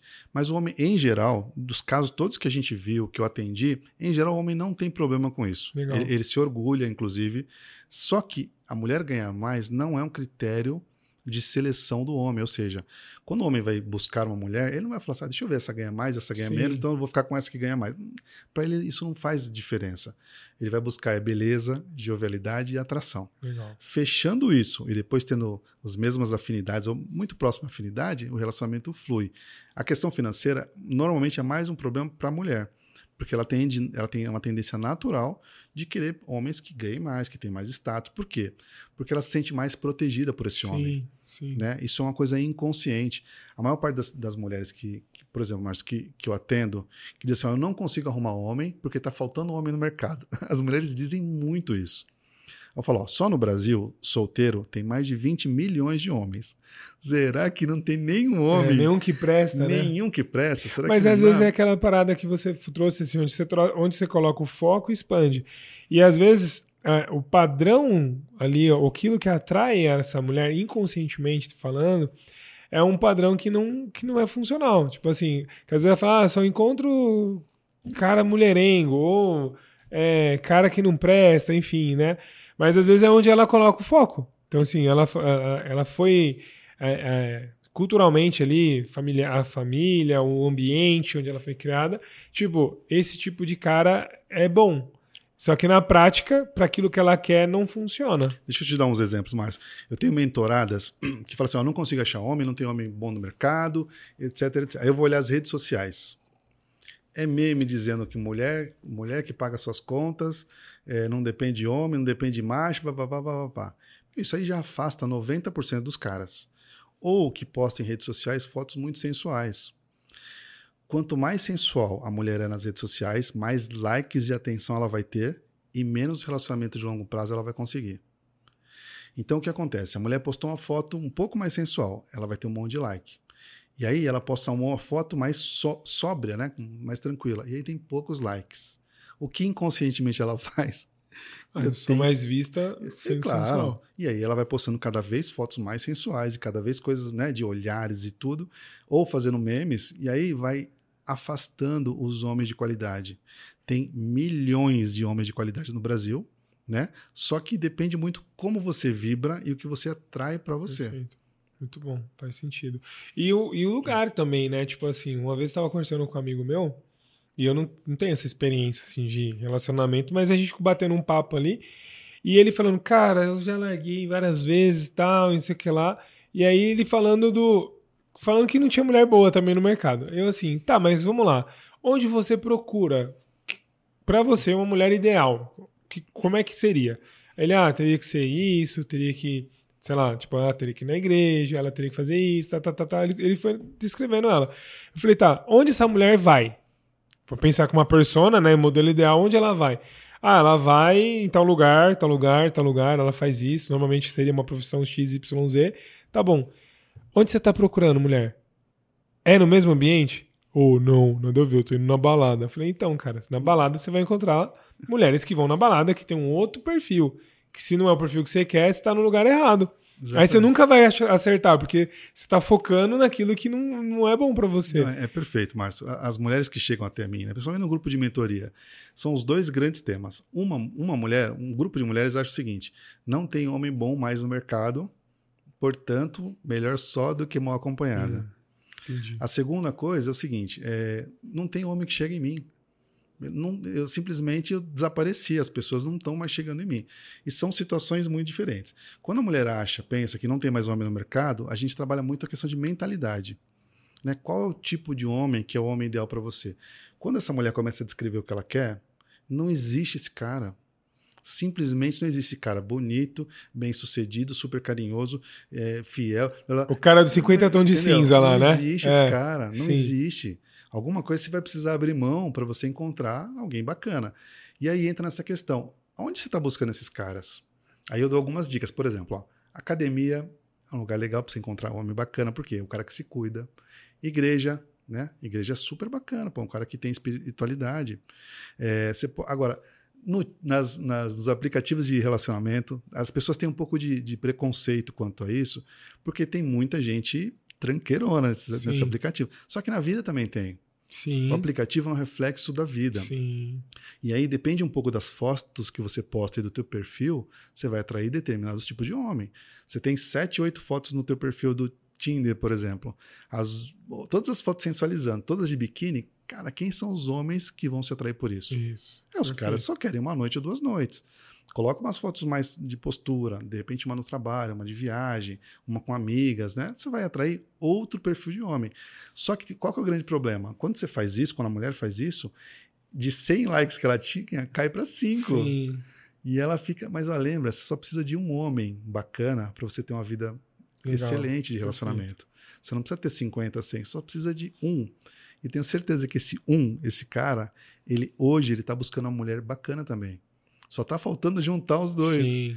E tem casos de sucesso, né? Que nem eu tenho, acho que uns dois casais de amigos aí que se encontraram no, no Tinder, por exemplo. Hoje tem família, filhos, super bem, sabe? Então, assim, acontece, mas tem que tá num, num, nessa mesma vibração, né? Tipo assim, querendo a mesma coisa, tendo esses pontos que você trouxe. Que Porque, legal, cara. Tem mulher que não, não tá no aplicativo, não posta nada em rede social, não sai para um. não vai pra igreja, não vai pra academia, não vai para aniversário. E aí eu falo, meu, isso é a espera de um milagre. É, exatamente. Só se cair do céu, não né? Não vai ter. É, ela espera que o cara vai bater na porta Sim. e, olha, eu quero um relacionamento. Não existe. Sim. Né? A gente diz o seguinte: a gente tem ovo de galinha e ovo de pata. Por que, que a gente come ovo de galinha? Porque a pata, ela tem um ovo maior, mais nutritivo, só que ela põe o ovinho dela no mato e ela fica quietinha, ela chocando. A galinha põe o ovo e sai cacarejando para todo lado fazendo propaganda. Então a gente precisa fazer um pouco de propaganda. Sim buscar um relacionamento tem que ser uma coisa ativa, não Sim. é uma coisa assim que, que cai. Você tem que dar, olha, eu quero um relacionamento, o que, que eu vou fazer? Legal. Então, Cara, faz todo sentido isso. E é uma questão, esses dias eu estava falando lá com a minha equipe, lá no escritório, sobre essa questão do interessante e interesseiro, sabe? Quando você fala assim, ah, fulano é interesseiro, muitas vezes é, tem, isso tem uma, uma conotação pejorativa, negativa, né? Tipo, ah, cara, então você é interesseiro. Mas tudo na vida é questão de interesse. Então, você assiste pessoas que você tem interesse. As pessoas olham para você e compartilham seu conteúdo porque elas se interessaram. E a gente é, vai se relacionar com pessoas do nosso interesse. A não ser que a gente seja forçado a uma coisa específica, mas se for muito desinteressante, uma hora você vai cansar e vai sair do emprego, sair do relacionamento, fazer X coisas. Então, é, é, uma, é um, o interesse está aí no, em quase tudo que a gente faz. E aí o ponto que quanto que você está sendo interessante também, porque às vezes a pessoa não gosta de pensar que tipo tudo tem troca, porque se eu penso que tudo tem troca e as pessoas têm interesse, eu preciso entregar. Porque senão não tem troca. Se só eu sugo você, que nem, imagina, se fosse. É, o podcast não teria função se só você falasse ou só eu falasse. Porque teria que ter a troca pra gente conversar e ter um, um diálogo, né? Então, na, na vida, para mim é a mesma coisa. Eu conversando com a equipe. Então, a gente tem que começar a pensar quanto que eu tô sendo interessante, quanto que eu tô me vendendo, porque é, na vida tudo é uma troca. Você compra e vende a todo momento. Ideias, pontos de vista, é, uma venda mesmo de um produto, é, uma vontade que você tem. Só que muitas vezes a gente precisa entender que, às vezes, eu tenho tanta vergonha de vender, de me expor, de falar, de cacarejar, é, que eu começo, eu não faço isso, eu começo só a ser receptor. E aí eu viro um consumidor de tudo, né? E eu acabo virando um papagaio de pirata. Então, que eu não tenho opinião, que eu sou uma pessoa é, é, que não é interessante. E aí eu vou ficando de canto, de canto, de canto. E aí às vezes eu vou morrer sozinho. Não porque eu não tinha nada para agregar na vida de outra pessoa, mas porque talvez eu não quis compartilhar por receio, medo e outras coisas. É, eu, assim, a, ser interessante são dois, dois aspectos. Primeiro, o aspecto que é o mais simples.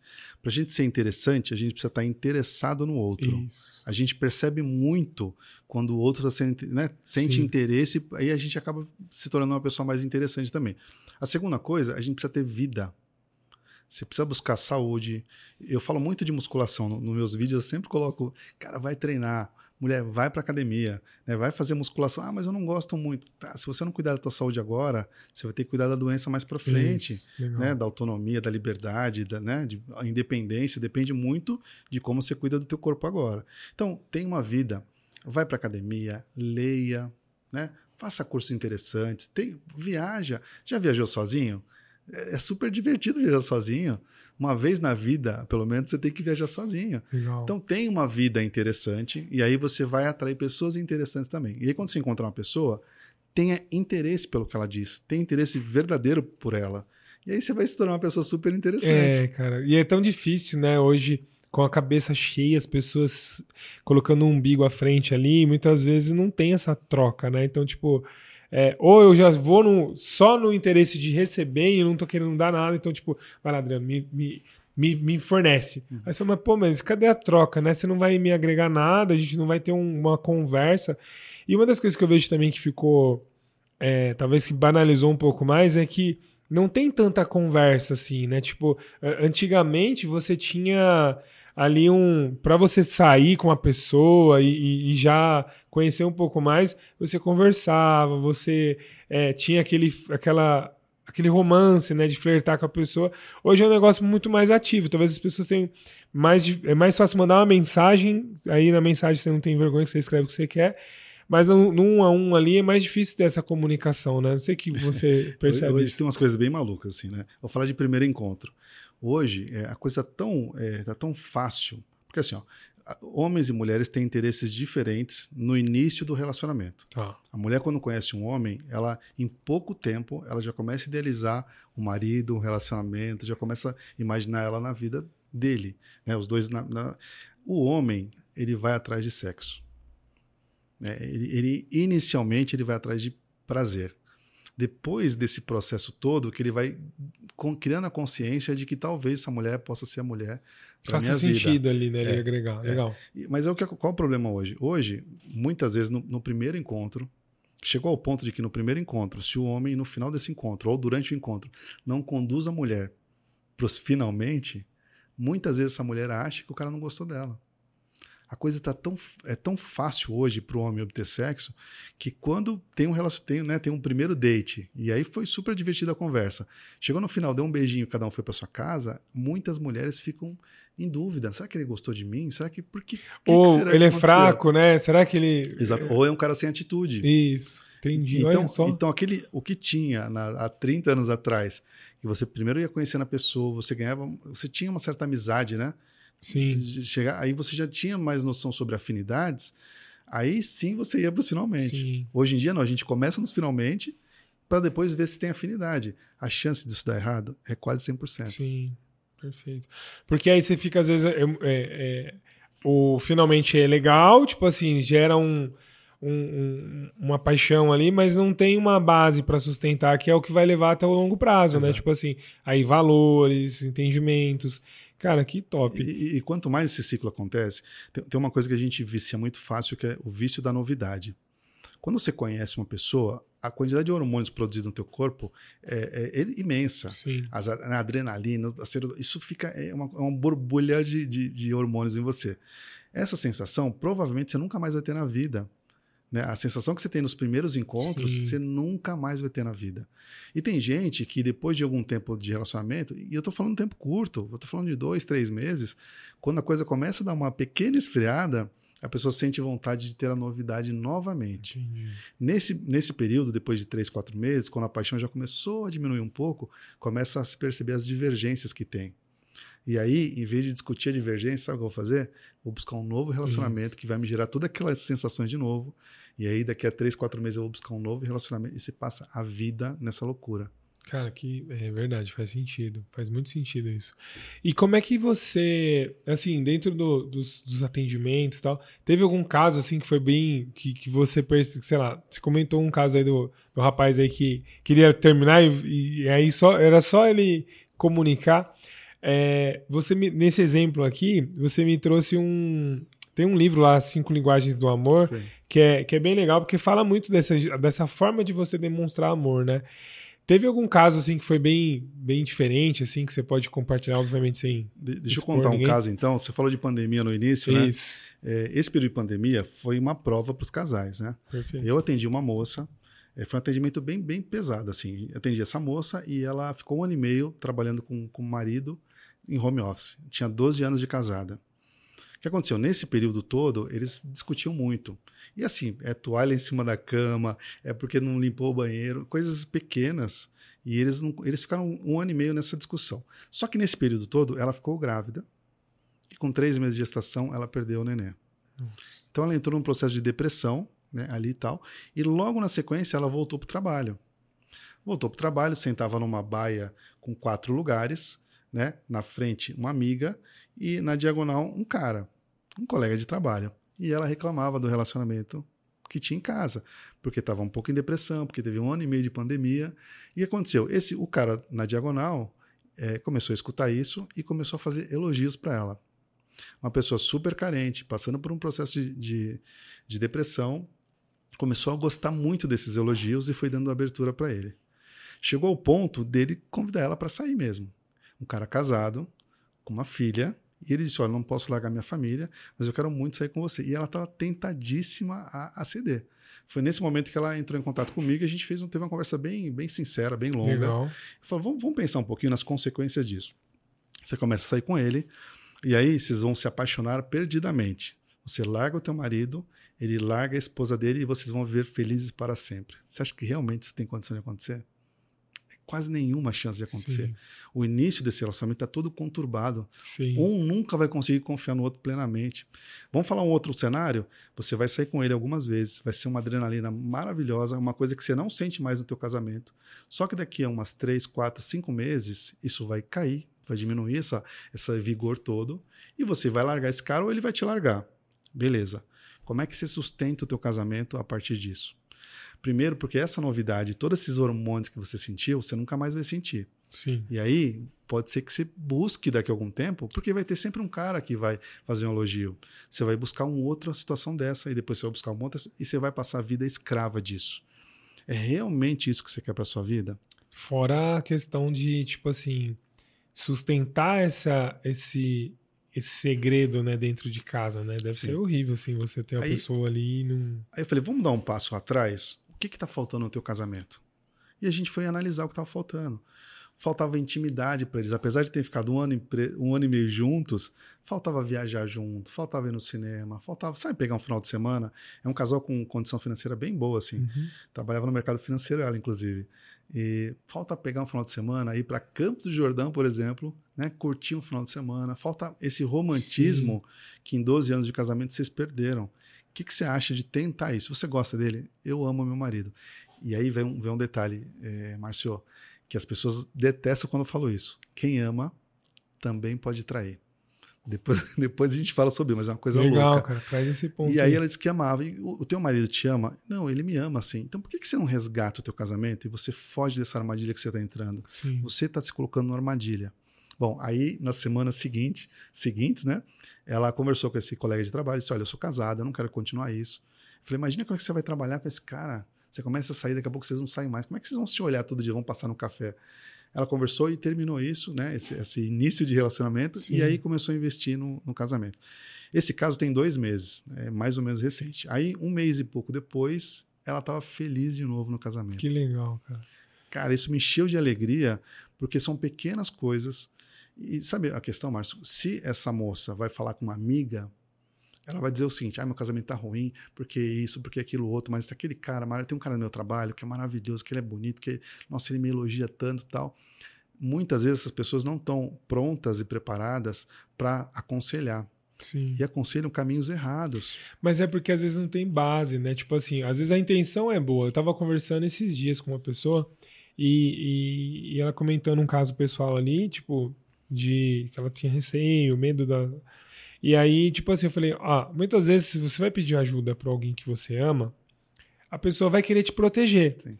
E às vezes a proteção dela é o, com base naquilo que ela tá vendo, com a experiência dela, as coisas dela. Só que nem sempre é o melhor, ou para aquilo que você quer ver, às vezes você tá vendo uma realidade que é o que você quer, mas quem tá olhando não consegue ver, porque não, não tá vivendo o que você viveu. Ou ela não tem bagagem. Por exemplo, acontece muito no mercado financeiro. O cara quer aprender de investimento ou quer investir e ele pede ajuda para quem ele ama. O tio, o tio dele. Aí o tio dele, tipo, fala, bota em Bitcoin ou faz tal coisa. Ou, aí o cara acaba entrando numa pirâmide financeira ali porque ele pegou o conselho de uma pessoa que não é experiente na área. O cara ama a pessoa, não, ninguém vai colocar, ou coloca o dinheiro lá que você vai perder. Mas é porque ele não foi buscar um, um especialista, alguém que vive isso, alguém que tem um, um repertório para poder indicar. E quando são assuntos muito pessoais, é, essa pessoa às vezes não tem abertura, tipo assim, eu vou chegar e contratar um profissional para isso eu não- me sinto à vontade de chegar. E aí a pessoa vai para quem é amiga mesmo do trabalho. E essa pessoa não tem essa às vezes as ferramentas, enfim, né? E Tem, por isso tem que uma dá questão pau. primeiro financeira, né? Que não é todo mundo, assim, poucas pessoas têm acesso à terapia ou Sim. sessão de aconselhamento, né? Por isso que a gente tem lá no canal mais de 150 vídeos sobre relacionamento. Legal. Só de traição deve ter uns 30 vídeos, que é um Legal. tema que as pessoas gostam muito. Claro, você não vai tomar uma grande decisão baseada num vídeo que você assiste numa rede social. Sim. Apesar que a gente tem depoimentos lá, tem comentários de pessoas que ou separam, não, eu só estava precisando dessas palavras para eu tomar decisão. Sim. E às vezes são coisas de agressão, de tortura psicológica, coisas muito pesadas. Sim, claro. E outros que falam assim: olha, depois desse vídeo eu vou tentar resgatar meu casamento. Legal. Né? Então, é, tem que buscar onde você tem né, ferramentas. O que você falou é verdade. As pessoas tentam aconselhar, só que elas dão palpite, né? Isso. Elas dão Boa. palpite. É pitaco, né? É, Palpite. difícil, é. O brasileiro é especialista em tudo. Né? É. Principalmente assunto- nas redes sociais, né? Tudo, futebol, em, em política, em relação em tudo, o brasileiro é especialista. E às vezes está fazendo mal pro outro. É, então, imagina, se ela fala, vai amiga, realmente você precisa se amar, Exato. se cuida, sabe? Tipo uma parada dessa. É isso mesmo, você precisa curtir sua vida, você é nova, você é bonita. É, pra, pra mulher, né? Amiga falando, você me acha bonita? 100% das amigas vão dizer que, que é bonito. Sim. Né? Porque é a Sim, tendência natural. A, a, o, o, carinho, o amor ali é tipo, vamos erguer ela, é né? E às vezes você tá erguendo para ela cair depois, né? E às vezes precisa tomar, precisa, a pessoa precisa tomar um, entre aspas, é um tapa, não literalmente, mas um Sim. tapa na cara. Às vezes ela precisa tomar um choque para ver, cara, o que, que você está fazendo com a tua Isso. vida? Você é jovem, você é bonita, vocês dois são prósperos, vocês se amam, tá faltando alguns detalhes só. Sim. Né? O que, que você vai fazer com a tua vida? Que, o que, tudo bom, 10 minutos, meia hora de prazer, às vezes 3 minutos de prazer. É. Você acha que vale a pena Sim. realmente você levar a tua vida para esse caminho? Mas esse ponto da. É, dois pontos aqui que você trouxe, e a gente está falando sobre isso aqui nesse. É, primeiro, né? As redes sociais hoje elas distorcem bastante a realidade. O cara olha o bastidor, o palco do outro e olha o bastidor e fala: pô, meu, minha vida tá uma bosta, meu relacionamento tá uma bosta, meu dinheiro, minha vida financeira tá uma bosta. E às vezes tá, mas não do jeito que você imagina, que às vezes a pessoa acha que isso é, é incorrigível, né? Não tem como melhorar, não tem como ajustar.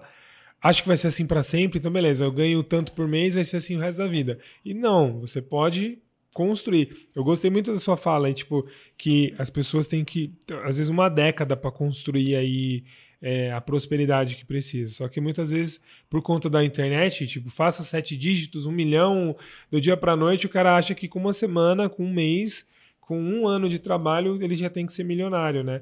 Ou que o casamento já vai ser tudo certo, tudo redondo, né? Então não é assim que funciona, é um jogo de médio e longo prazo sempre. E um ponto que é, que é importante também é a pessoa trazer essa realidade, né? ela ter esse choque. Porque muitas vezes a pessoa ela entra na, no comodismo, ali na normose, vamos falar assim, que ela acha que é normal. Tipo assim, um exemplo, aí um ponto que você trouxe. Tem gente que está num relacionamento abusivo que ela acha que é normal, tipo, o, o cônjuge ou a esposa chegar e, e, e agredir com palavras, ou às vezes fisicamente. Acha que é normal é, não ter contato físico, não ter sexo no casamento, acha que é normal não ter dinheiro. Então a gente vai olhando o, tudo que é negativo e vai achando que é normal. Porque, tipo assim, ah, a realidade que eu tenho é normal. E muitas vezes um choque de realidade, tipo assim, cara, não é normal. Porque agora você vai acordar pra vida e falar, viu? Acorda pra vida, que senão você vai morrer, ou as coisas não vão acontecer e você vai ver uma pessoa frustrada, amargurada, culpando o mundo, né? Sendo vítima aí da, da sociedade, sendo que você pode você mesmo mudar, né? É, a vida é uma maratona, né? não é uma corrida de 100 metros. Isso. Então a gente precisa ir organizando a vida, planejando a vida e ir avançando. Você falou um tema importante. Hoje, a grande maioria dos homens reclama que não tem sexo suficiente no casamento. E aí, e quase sempre é simples de resolver. Porque assim, a mulher, quando ela não sente a vontade, quando ela não se sente protegida, quando ela não se sente amada o suficiente, ela trava a questão do sexo. E o sexo para a mulher, é, ele não começa 15 minutos antes da relação propriamente dita. Começa de manhã. Começa quando você dá um bom dia, quando não. você manda uma mensagem, quando você diz que ama, quando você dá, né, elogia verdadeiramente a mulher. E aí ela vai se envolvendo, isso ao longo da vida, ao longo das semanas, e ela fica mais aberta, mais adepta a, a transar. Né? Então, a maior parte das vezes, quando o homem reclama, ele não percebe que o comportamento dele, às vezes pequenas mudanças no comportamento dele, pode mudar completamente Sim. a relação. Perfeito. Porque para o homem é minutos, né? Tipo assim, passou a mão ali, pá, opa, é nós, vamos. Só que para a mulher não teve esse. É, como é que falaram uma vez para mim? É, o homem é um, um fogão com gás ali que você pff, já acendedor automático, e a mulher um fogão a lenha, né? Você uhum. tem que uhum. colocar ali ó, a é. madeira, deixar pegar fogo e tal. E, e aí também tem o outro lado, né? O outro lado é o seguinte: sabe que a maior parte dos homens, a maior parte dos homens passa anos sem receber nenhum elogio? Nossa. Os homens são pouco elogiados. As mulheres não têm essa, essa, esse costume, esse hábito de elogiar o marido. E o cara também precisa disso. Com certeza. Ele precisa ser elogiado. Pode não ser da aparência, pode, né? Mas alguma coisa que ele fez. Pô, ser um cara bacana, ser, nossa, né? Tipo assim, tipo... Coisas pequenas, que custa tão pouco, Sim. mas que faz toda a diferença no relacionamento. Cara, que legal isso. Faz, é bem legal. Bem, bem, bem, bem pontuado isso aí, né? Tipo assim, que às vezes. E às vezes ele não retribui pra mulher porque ela não fez primeiro, né? Aí fica, pô, meu marido também não me olha, mas também cadê a cadê a troca, né? E, e, obviamente não no interesse, mas uma troca verdadeira, né, genuína. E um ponto da realidade que eu estava falando, no lado do, do financeiro, é, muitas vezes a pessoa ela, ela não tem essa, esse, essa clareza para onde ele quer chegar, o que quer fazer. E aí tem que ter um profissional, assim como, como você faz na, nos relacionamentos, para dar um choque de realidade. Teve uma. O, quando eu faço o, o, mapeamento ali das dívidas do cliente, a gente faz um, às vezes um planejamento para entender como é que está a realidade do cara, para ver qual é o plano de ação. E aí eu faço um negócio que é o levantamento do balanço patrimonial da, do, da família ou da pessoa. E aí teve um caso muito, muito emblemático de um, de um cliente, que ele tem uma filha de, sei lá, uns seis anos de idade, mais ou menos. E aí eu mostrando tal, eu falei, ó, tá vendo? Hoje você ganha tanto, e, e, assim, financeiramente, acho que ele tinha uma renda de uns 13 mil reais. Então, é, no nível Brasil, uma boa, um bom salário. E aí tal, coloca as despesas, dívidas tal. Aí, na última linha do balanço, falei: hoje, se você morrer, você tem uma dívida de 200 mil reais. É isso que sua filha vai herdar pra, porque você não, não conseguiu ter uma prosperidade aqui nas finanças. O cara ficou branco, você assim, olhou para mim e falou: Cara, eu nunca tinha pensado nisso. falei: Então, você acha que é justo você deixar isso para sua família, para as pessoas que você é, para sua esposa, para sua filha, uma, uma dívida de 200 mil? Foi aí a virada de chave, cara. Esse cara começou a se organizar e começou a guardar dinheiro, e aí foi quitando os contratos, e aí até que chegamos no, na última reunião lá, ele, ó, depois de um ano e pouco, ó, tá tudo quitado as dívidas aqui e resolveu. Mas ele precisou de um chacoalhão ali para poder agir, porque normalmente era, não dá, minha família não faz, minha esposa me ajuda, eu não tenho condição, tô perdido financeiramente. Foi tipo, mostrar assim, tipo, ó, tá aqui, ó, é o que você mais ama. Você vai perder por conta do, do seu descontrole financeiro. É, é o que a gente falou, né? Top. Nós somos seres emocionais que pensam. Então, quando você vai na emoção, a partir daí toda a racionalidade vai se organizando, né? Para a coisa ir, ir acontecendo. Né? Então, eu, nas nossas sessões, em geral, trabalha muito essa questão da, da parte emocional. Né? Apesar de ser relacionamento, tem gente que racionaliza muito sobre isso. Tem mulheres que falam assim: ó, não está valendo mais a pena eu ficar com esse meu marido. E aí você vai entender os motivos, em geral, são coisas tão pequenas. Eu digo assim: ó, relacionamento não tem a ver com perfeição. Sim. Tem a ver com construção. Então você vai construir. E, e não constrói uma pessoa só, os dois estão construindo. Né? Então a responsabilidade é dos dois. Só que, às vezes, uma pessoa, um do, um do casal, está mais envolvido na parte de relacionamento, então vai ter que. Não tem jeito, vai ter que guiar um pouquinho o outro. Né? Em geral, são as mulheres. O homem tem pouca percepção e o homem se acomoda muito fácil no casamento. Para o homem, ele quer o um, um mínimo, já está bom para ele ficar no, no, casamento. E a mulher, ao longo dos anos, ela vai percebendo, vai tendo insatisfações, e essas insatisfações vão aumentando, e quando não trata, vira traição, ou vira separação, ou pior. Pior do que traição e separação é passar 20, 30 anos um relacionamento ruim. É, porque aí todo mundo perde, né? Então, não que a separação e a traição os dois não percam, né? Mas é você perder tempo também, eu vejo que é o. Hoje, tempo é a moeda mais escassa. Hoje não, mas sempre foi, mas hoje até mais, né?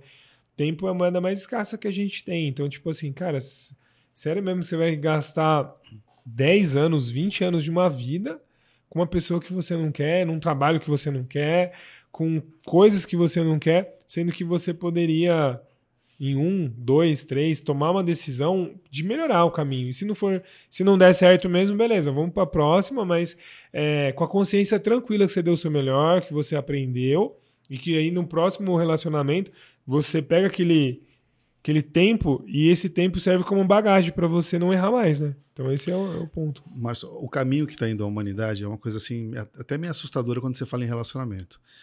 Daqui a dois ou três anos, no máximo, boa parte das pessoas vai estar se relacionando apenas com uma inteligência artificial.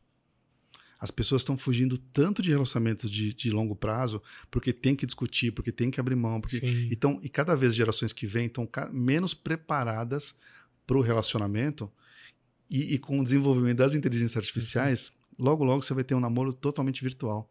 Vai ser alguém que sabe dos teus gostos, que nunca vai te contrariar, que você vai cadastrar o teu cartão de crédito, ele vai mandar um presente de vez em quando para você e vai ser uma pessoa que você vai ver fisicamente no teu computador, que vai mandar mensagem de bom dia, que vai te mandar um poema, né? Só que você não vai ter mais contato físico. Sim. E muitas pessoas vão para esse caminho, mas é muito rápido isso. É. E é uma pena, porque a gente perde talvez o que seja mais humano, né? O que seja mais que é a interação.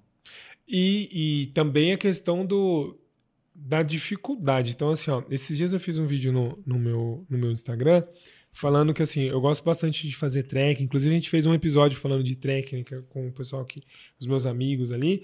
E, assim, é, eu gosto muito da metáfora da montanha, porque quando você vai fazer uma caminhada na montanha, montanha, é, um trekking, você tem altos e baixos, né? Então, para subir no, no cume, não é uma linha reta. Você vai subindo, aí você desce um pouquinho, sobe, desce, até que você chega lá no topo. E a vida é assim. Então, se não tiver altos e baixos, fica chato, porque, querendo ou não, dentro do exemplo, é, a trilha mais difícil, aquela que você mais se ferra, é a que você mais conta história. Porque você superou um obstáculo, você saiu mais forte, você aprendeu, ou você tem motivo para dar risada. Tipo, meu, me lasquei ali e foi muito bom. Agora que já passou o perrengue, agora é gostoso, você dá risada. Quando o negócio é muito certinho, só perfeito ali, eu só tive vitórias chega um ponto que você não dá mais atenção, porque não teve a, a superação, o suor, a, é, a, entrega de fato. Então, esse tipo de busca que as pessoas estão querendo agora, tipo, a vida perfeita, né? A mulher perfeita, o homem perfeito. No começo pode ser até atrativo, mas no meio do caminho vai perder o, o prazer. E aí talvez é, é, é, vai potencializar mais depressão, suicídio, é, e essas síndromes emocionais que, que estão em alta, né, principalmente depois da pandemia, por conta disso, porque começa a perder o propósito, né, de viver. Tipo, é, é tem, fica fácil, né? Tem muito a ver com, com o expectativo que você está falando, né? Lembra o seguinte, quando a gente inicia um relacionamento, é, são, a gente cria uma máscara, todos fazem isso. Essa máscara, ela faz com que a gente nunca seja rejeitado. Então a gente vai agradar o outro nesse, né? Só que o problema é que o outro lado também é uma máscara. Então são duas máscaras interagindo, né? Um tentando agradar o outro, um tentando ser mais incrível que o outro. E, durante a paixão, você consegue sustentar isso. Só que a paixão ela dura, sei lá, três meses, seis meses, um ano, depende um pouco do casal, né? Sim. Das experiências e quanto você consegue alimentar essa paixão. Só que quando essas máscaras começam a cair, as divergências aparecem. Todo relacionamento vai ter uma fase de maravilhosa que você quer, você não para de pensar na pessoa o dia inteiro querendo estar tá com ela, e chega uma hora que isso vai diminuir, né? E começa a entrar no que a gente chama de amor né, que é um sentimento mais profundo e tem muito envolvimento com carinho. É, e aí, quando isso começa a diminuir da paixão, começam a aparecer as divergências financeiras, de interesses, né, de afinidades, às vezes até de valores. Sim. Então, se o casal não se preparar nessa fase de paixão para a próxima etapa, que é a fase do amor, é a fase das divergências no início, vai, vai terminar esse relacionamento. É. é muito comum o relacionamento durar entre três e seis meses hoje em dia. Sim. Porque você vai ter que discutir, você vai ter que conversar, você vai ter que ceder, abrir mão de algumas coisas. Isso faz parte dos relacionamentos. Agora, será que vale a pena? As pessoas me perguntam, Adriano, será que vale a pena hoje em dia ainda se relacionar? Homens e mulheres perguntam muito, eles têm muitas dúvidas. Será que realmente vale a pena me envolver com outra pessoa? Olha, eu não sei se a pessoa vai ser mais fiel, porque hoje em dia a fidelidade é uma coisa um pouco mais rara do que era no passado. É, eu, eu vou ter que discutir um monte de assunto, eu vou ter que abrir um monte, de um monte de coisa. Será que vale a pena? Eu costumo dizer o seguinte: olha, eu adoro assistir filme. Só que assistir filme com alguém do lado é muito mais divertido ter alguém que vai testemunhar a tua vida junto com você, que vai crescer, que vai ser, é muito mais divertido. Dormir abraçadinho nesse frio é, é, muito mais gostoso. Compartilhar, né? Assim, você ter a troca ali, o, o, até motivo, né? Porque assim, cara, às vezes você tudo bem, tem gente que se automotiva ali, quer ter sucesso financeiro, quer crescer e tal. Mas você, tipo, chegar em casa e ter uma troca, alguém para compartilhar. Saber que você vai voltar cansado, às vezes, do trabalho, ou, ou, tem alguém te esperando ali em casa, ou vai chegar alguém para te, pra te animar no dia que tá ruim, é muito importante. Cara, pra gente ir pro final aqui, que tá muito top essa, essa nossa conversa, mas quando você. Quando o, tá nessa fase aí, tipo assim, beleza, então começou e aí eu tô chegando nesse vale aí, né? Que aí às vezes é dificuldade financeira, é dificuldade no, no relacionamento, vontade de trair ou de fugir da, do. É, como é que funciona? Vamos pegar do lado do dinheiro aqui para a gente fechar. Então, um exemplo, um casal que está em crise financeira. Muitas vezes aí o, o, prisma já é muito já é negativo, né? Porque você começa onde falta a, ali o, o, o, pão, às vezes tem a desunião, né? É, como é que a pessoa consegue então ter um viés mais positivo? Qual seria o caminho, né, para ela estar tá nesse momento de dificuldade e não olhar só para o parceiro ou para a parceira com um viés já tipo de, de solução mesmo. Ah, estamos fodidos aqui, essa pessoa não é para mim, sabe? Porque eu vejo muito isso que é, existe no início do relacionamento, quando tá tudo bem financeiramente, ou não é nem no início, às vezes o casamento de um, dois, três, cinco anos, uma década junto, quando tá bem financeiramente, tá tudo certo, porque a gente sai, a gente gasta, a gente. Só que na hora que entra a crise, é, aí já começa a achar culpado, botar o dedo e querer meio que, ah, acho que não é para mim, eu vou sair fora. É, como é que a gente pode virar esse jogo, né? Então, qual que é o, que, que você pode trazer sobre isso? Ah, primeiro, é, isso tudo é uma construção, né? O relacionamento é uma construção. Então, hoje, a partir de hoje, no teu relacionamento, comece a construir, né? Recomeça, comece a construir alguma coisa mais sólida. Porque essas situações elas passam com um pouco mais de facilidade quando tem amor, quando tem cumplicidade, né? Quando os dois estão abertos a conversar. Isso não é do dia para noite. Isso ao longo dos anos você vai construindo isso. Sim. Agora, se o teu casamento já foi sempre meio turbulento, né? Meio tumultuado, muitas discussões e tal, e chega no momento desse, em geral, o pessoal se separa. Em geral se separa. Ou é, fica, mas assim, é só minha sócia mesmo, é porque eu não consigo sair daqui. Ó. Deixa eu contar um caso. Legal. Deixa eu te contar legal um caso. Eu tenho, eu tenho um casal, né? Eu tô atendendo a moça. Ela tem duas filhas pequenas e, ela, e o marido dela trai ela muito, muito.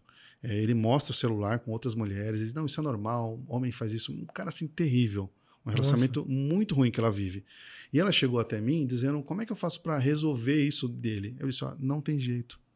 É, esse quiser, cara, é. esse cara, ele tem parâmetros de, né, de moralidade, de valores, que para ele fidelidade é algo que não importa. Então você não vai conseguir resolver. Ela disse: mas eu não consigo sair desse casamento. Por que você não consegue?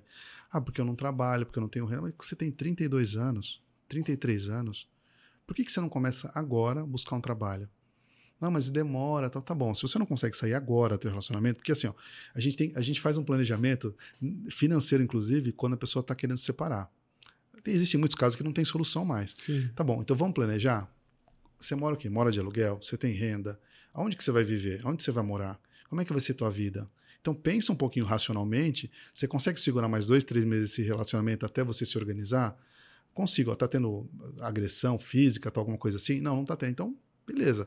Vamos planejar? E a gente planeja Legal, a separação. Cara. Aí entra a parte financeira, que é o principal na separação, a parte financeira. No caso dessa moça, qual foi o aconselhamento que a gente deu? Primeira coisa, você precisa arrumar um emprego. Cara, pode ser qualquer coisa, pode ser uma coisa simples, mas você precisa voltar para o mercado de trabalho. Primeiro, que você, como você está só em casa, ele tem a sensação de que, olha, essa mulher está sempre comigo, nunca vai sair daqui, ela não tem dinheiro, não tem renda, então ela nunca vai sair daqui. Ele sente totalmente seguro que ela não vai sair do relacionamento. Eu falei assim, ó, vai, começa a trabalhar. Segunda coisa, entra na academia. Terceira coisa, começa a se maquiar, é, comprar roupas nisso. mais bonitas, usa perfume, come, fica começa, atraente, né? começa né? a sair de casa bem arrumada, né? E não briga por mais nada o esquema dele é arrumar outras mulheres, beleza, o teu negócio é outro, é cuidar da tua vida e das tuas filhas. E aí ela está nesse processo agora, já começou a trabalhar, e aí o comportamento dele mudou completamente. O cara está se transformando num outro homem. Bateu medo ali, né? Tipo assim, Total. assim. É, é, faz, nossa, to, top, incrível isso aí. E, e, esse é o ponto, né? Que muitas vezes é, é, é o choque de realidade, né? Tipo, tá muito perfeito ali, muito fácil, né? E aí joga uma dificuldade aí no, no processo e a pessoa pode começar a dar valor àquilo que ele é, tem, é que né? emprego, Márcio. O cara que está desempregado, a mulher, a pessoa que está desempregada, desesperada atrás de emprego, ela busca, busca. Às vezes ela entra no trabalho, depois de dois, três anos já está desdenhando o trabalho que ela tem. Exatamente. Relacionamento é mais ou menos isso. Às vezes a pessoa está solteira, olha, eu, eu, tenho mulheres no, no grupo lá, elas são desesperadas e são mulheres bonitas que têm uma carreira, que estão bem financeiramente, e são mulheres equilibradas, não é gente malucona, gente equilibrada, Sim. mas que está desesperada porque ela não aguenta mais viver sozinha. Ela não quer mais isso para ela, ela quer ter alguém para o resto da vida. Né? O problema é que quando algumas dessas pessoas entram no relacionamento, depois de algum tempo, desdenha. Né? Ah, não, depois eu arrumo outro. Ah, não dá importância para o parceiro, né? Sim. Então, se você cuida, lembra, cuida do teu parceiro. Você já está com essa pessoa, vocês já são casados, já tem um relacionamento de longo prazo né? busca prosperidade, se tiver, tem uma vida mais leve. Sim. As pessoas têm uma vida muito é. pesada, tem uma vida mais leve, sorria mais, assista mais filme de comédia, Sim. passeie mais no parque, né? Tenha uma vida mais gostosa e aí essa vida vai ser muito boa com outra pessoa. Legal. Muito bom, cara, muito bom essa, essa, essa abordagem aí. Eu adorei esses exemplos que você trouxe. E compartilho, eu entendo que isso é, é necessário, né? Tipo assim, a gente dá mais valor para a jornada do que para o objetivo final só, né? Porque às vezes a gente acha que a vida perfeita é quando tiver um milhão na conta, é, o corpo perfeito, a, o marido ou a esposa perfeita, e a gente não dá valor ao dia a dia, né? E às vezes esse, esse objetivo, ou ele pode demorar muito para chegar, ou às vezes nem vai chegar, por uma X, XYZ fatores, mas se você é feliz durante o caminho, já valeu a pena andar a caminhada, né? Até Muito porque legal. no relacionamento, né, o final disso é a morte. Não é, tem exatamente, jeito. Exatamente. Se você esperar o final disso, não, né, não tem que esperar. Tem que aproveitar a jornada, ceder, ter uma vida leve, né, uma vida alegre e guardar dinheiro, saber investir. Sim, né? fazer aí o, o pé de meia, né, para ter uma prosperidade mesmo na, na melhor fase da vida ali, né? É, cara, muito top. Pra gente ir pro final aqui, traz aí um último. Qual é o último recado que você deixa para quem tá com a gente até aqui? É, o que, que você pode compartilhar? E depois você fala um pouco aí das suas redes sociais, onde as pessoas te encontram. Tá bom, então eu vou falar para solteiros, para solteiras, né? e para as casadas. Vamos separar o grupo? Perfeito, ótimo. Vamos lá. Vamos lá. Quem está casado, né? Você já escolheu uma pessoa, já está com essa pessoa, cuida desse relacionamento, investe no teu relacionamento. Tá? Se você tem uma situação muito, muito complicada, relacionamentos abusivos, alguma coisa assim de agressão, planeja a saída desse relacionamento. Você não tem que ficar preso com uma pessoa que te faz mal. Né? A vida é muito curta, muito rápida para você se prender a alguém que vai encurtar a tua vida. Para quem está solteiro, mulheres, vamos lá, mulheres, vocês precisam ajustar um pouquinho a régua. Rede social não é realidade. Né? Você precisa, às vezes, abrir mão de algumas coisas. Só não abra mão de valores. Né? Não, não vai tanto interessada em status, em posição financeira, ou de repente num padrão de vida de novela ou de redes sociais. Busca alguém que seja parceiro, companheiro, né? Que você tenha atração, porque senão fica chata a vida. E, e, ajuda a construir. Muitas vezes você vai ter que dar a mão para esse homem para que ele avance junto com você. Né? Um homem bem sucedido sempre tem uma mulher junto com ele que impulsiona esse cara. Então, para as mulheres é isso. Ajusta um pouquinho a régua. E a outra coisa é se exponha mais. Você precisa aparecer de uma forma positiva. Não. Cuida da tua imagem, né? Vai em lugares que você possa ter, encontrar homens bacanas. Uma amiga pode te apresentar, uma prima, um aniversário na igreja, na academia, num clube, né? No clube Sim. bom. Nas baladas, nos barzinhos, dificilmente você vai conseguir um bom relacionamento. Quem está lá não está para relacionamento de longo prazo, está lá para algumas noites. Então foge um pouco desses ambientes. Legal, perfeito. Muito bom, cara. E como é que a gente encontra nas redes sociais aí? Olha, hoje no TikTok, Adriano Menezes, underline oficial. Todo dia tem dois, três vídeos sobre Legal. relacionamento. Eu respondo assim quase todo mundo que pergunta.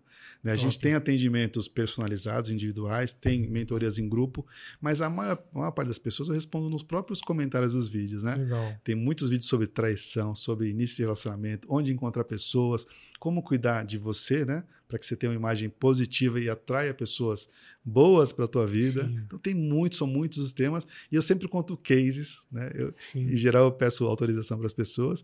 Tem alguns cases bem cabeludos, né? Tem cases assim que a gente tem que chamar a polícia, por exemplo. Caraca. Mano. É, e tem coisas que são pequenininhas, que é ela não me abraça e eu gosto Sim, de abraço. Perfeito. Né? Então tem tem vários, acho que vale a pena. Tem muito conteúdo lá que você pode aproveitar e espero te ajudar né? Meu objetivo é ajudar o máximo de pessoas possíveis, por isso que eu fui para as redes sociais, para que a gente tenha um mundo melhor, um mundo mais amável, um mundo mais feliz. É possível, né? Muito bom. Então, siga lá o Adriano, é, faça suas perguntas lá, ou coloca nos comentários aqui também, que a gente vai conversando. Eu mando para ele lá também, vai ser um prazer.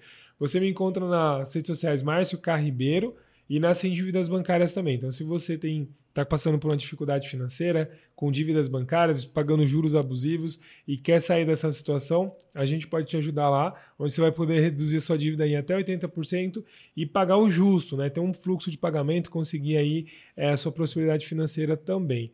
E eu trago para você aqui de fechamento, depois dessa, desse bate-papo aqui, dessa aula que o Adriano trouxe, é, que você não fique preso ou presa, né?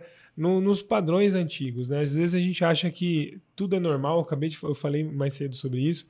É, e entenda que assim, o normal é ser próspero, é ser feliz, é ter qualidade de vida. Eu acredito infalivelmente que Deus colocou a gente aqui para a gente ser feliz. Então, assim, não adianta. Às vezes, é claro que 100% todos os dias, todas as horas de felicidade, é, nem sempre você vai ser. Vai conseguir esse, esse êxtase, né?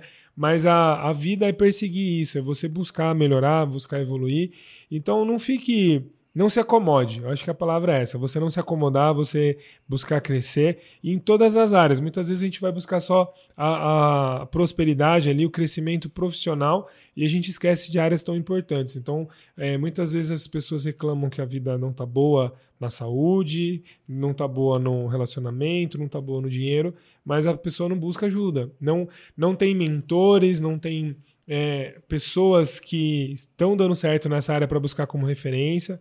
Então, beleza, quem que é o cara da sua, do seu meio, da sua família, dos seus amigos que tem um relacionamento saudável, que você olha ali e fala, pô, ali realmente eu sinto que tem. Chega nela, nele, e pergunta, cara, o que você faz com sua esposa que eu vejo que vocês estão tão legais assim, para ver o que ele compartilha com você.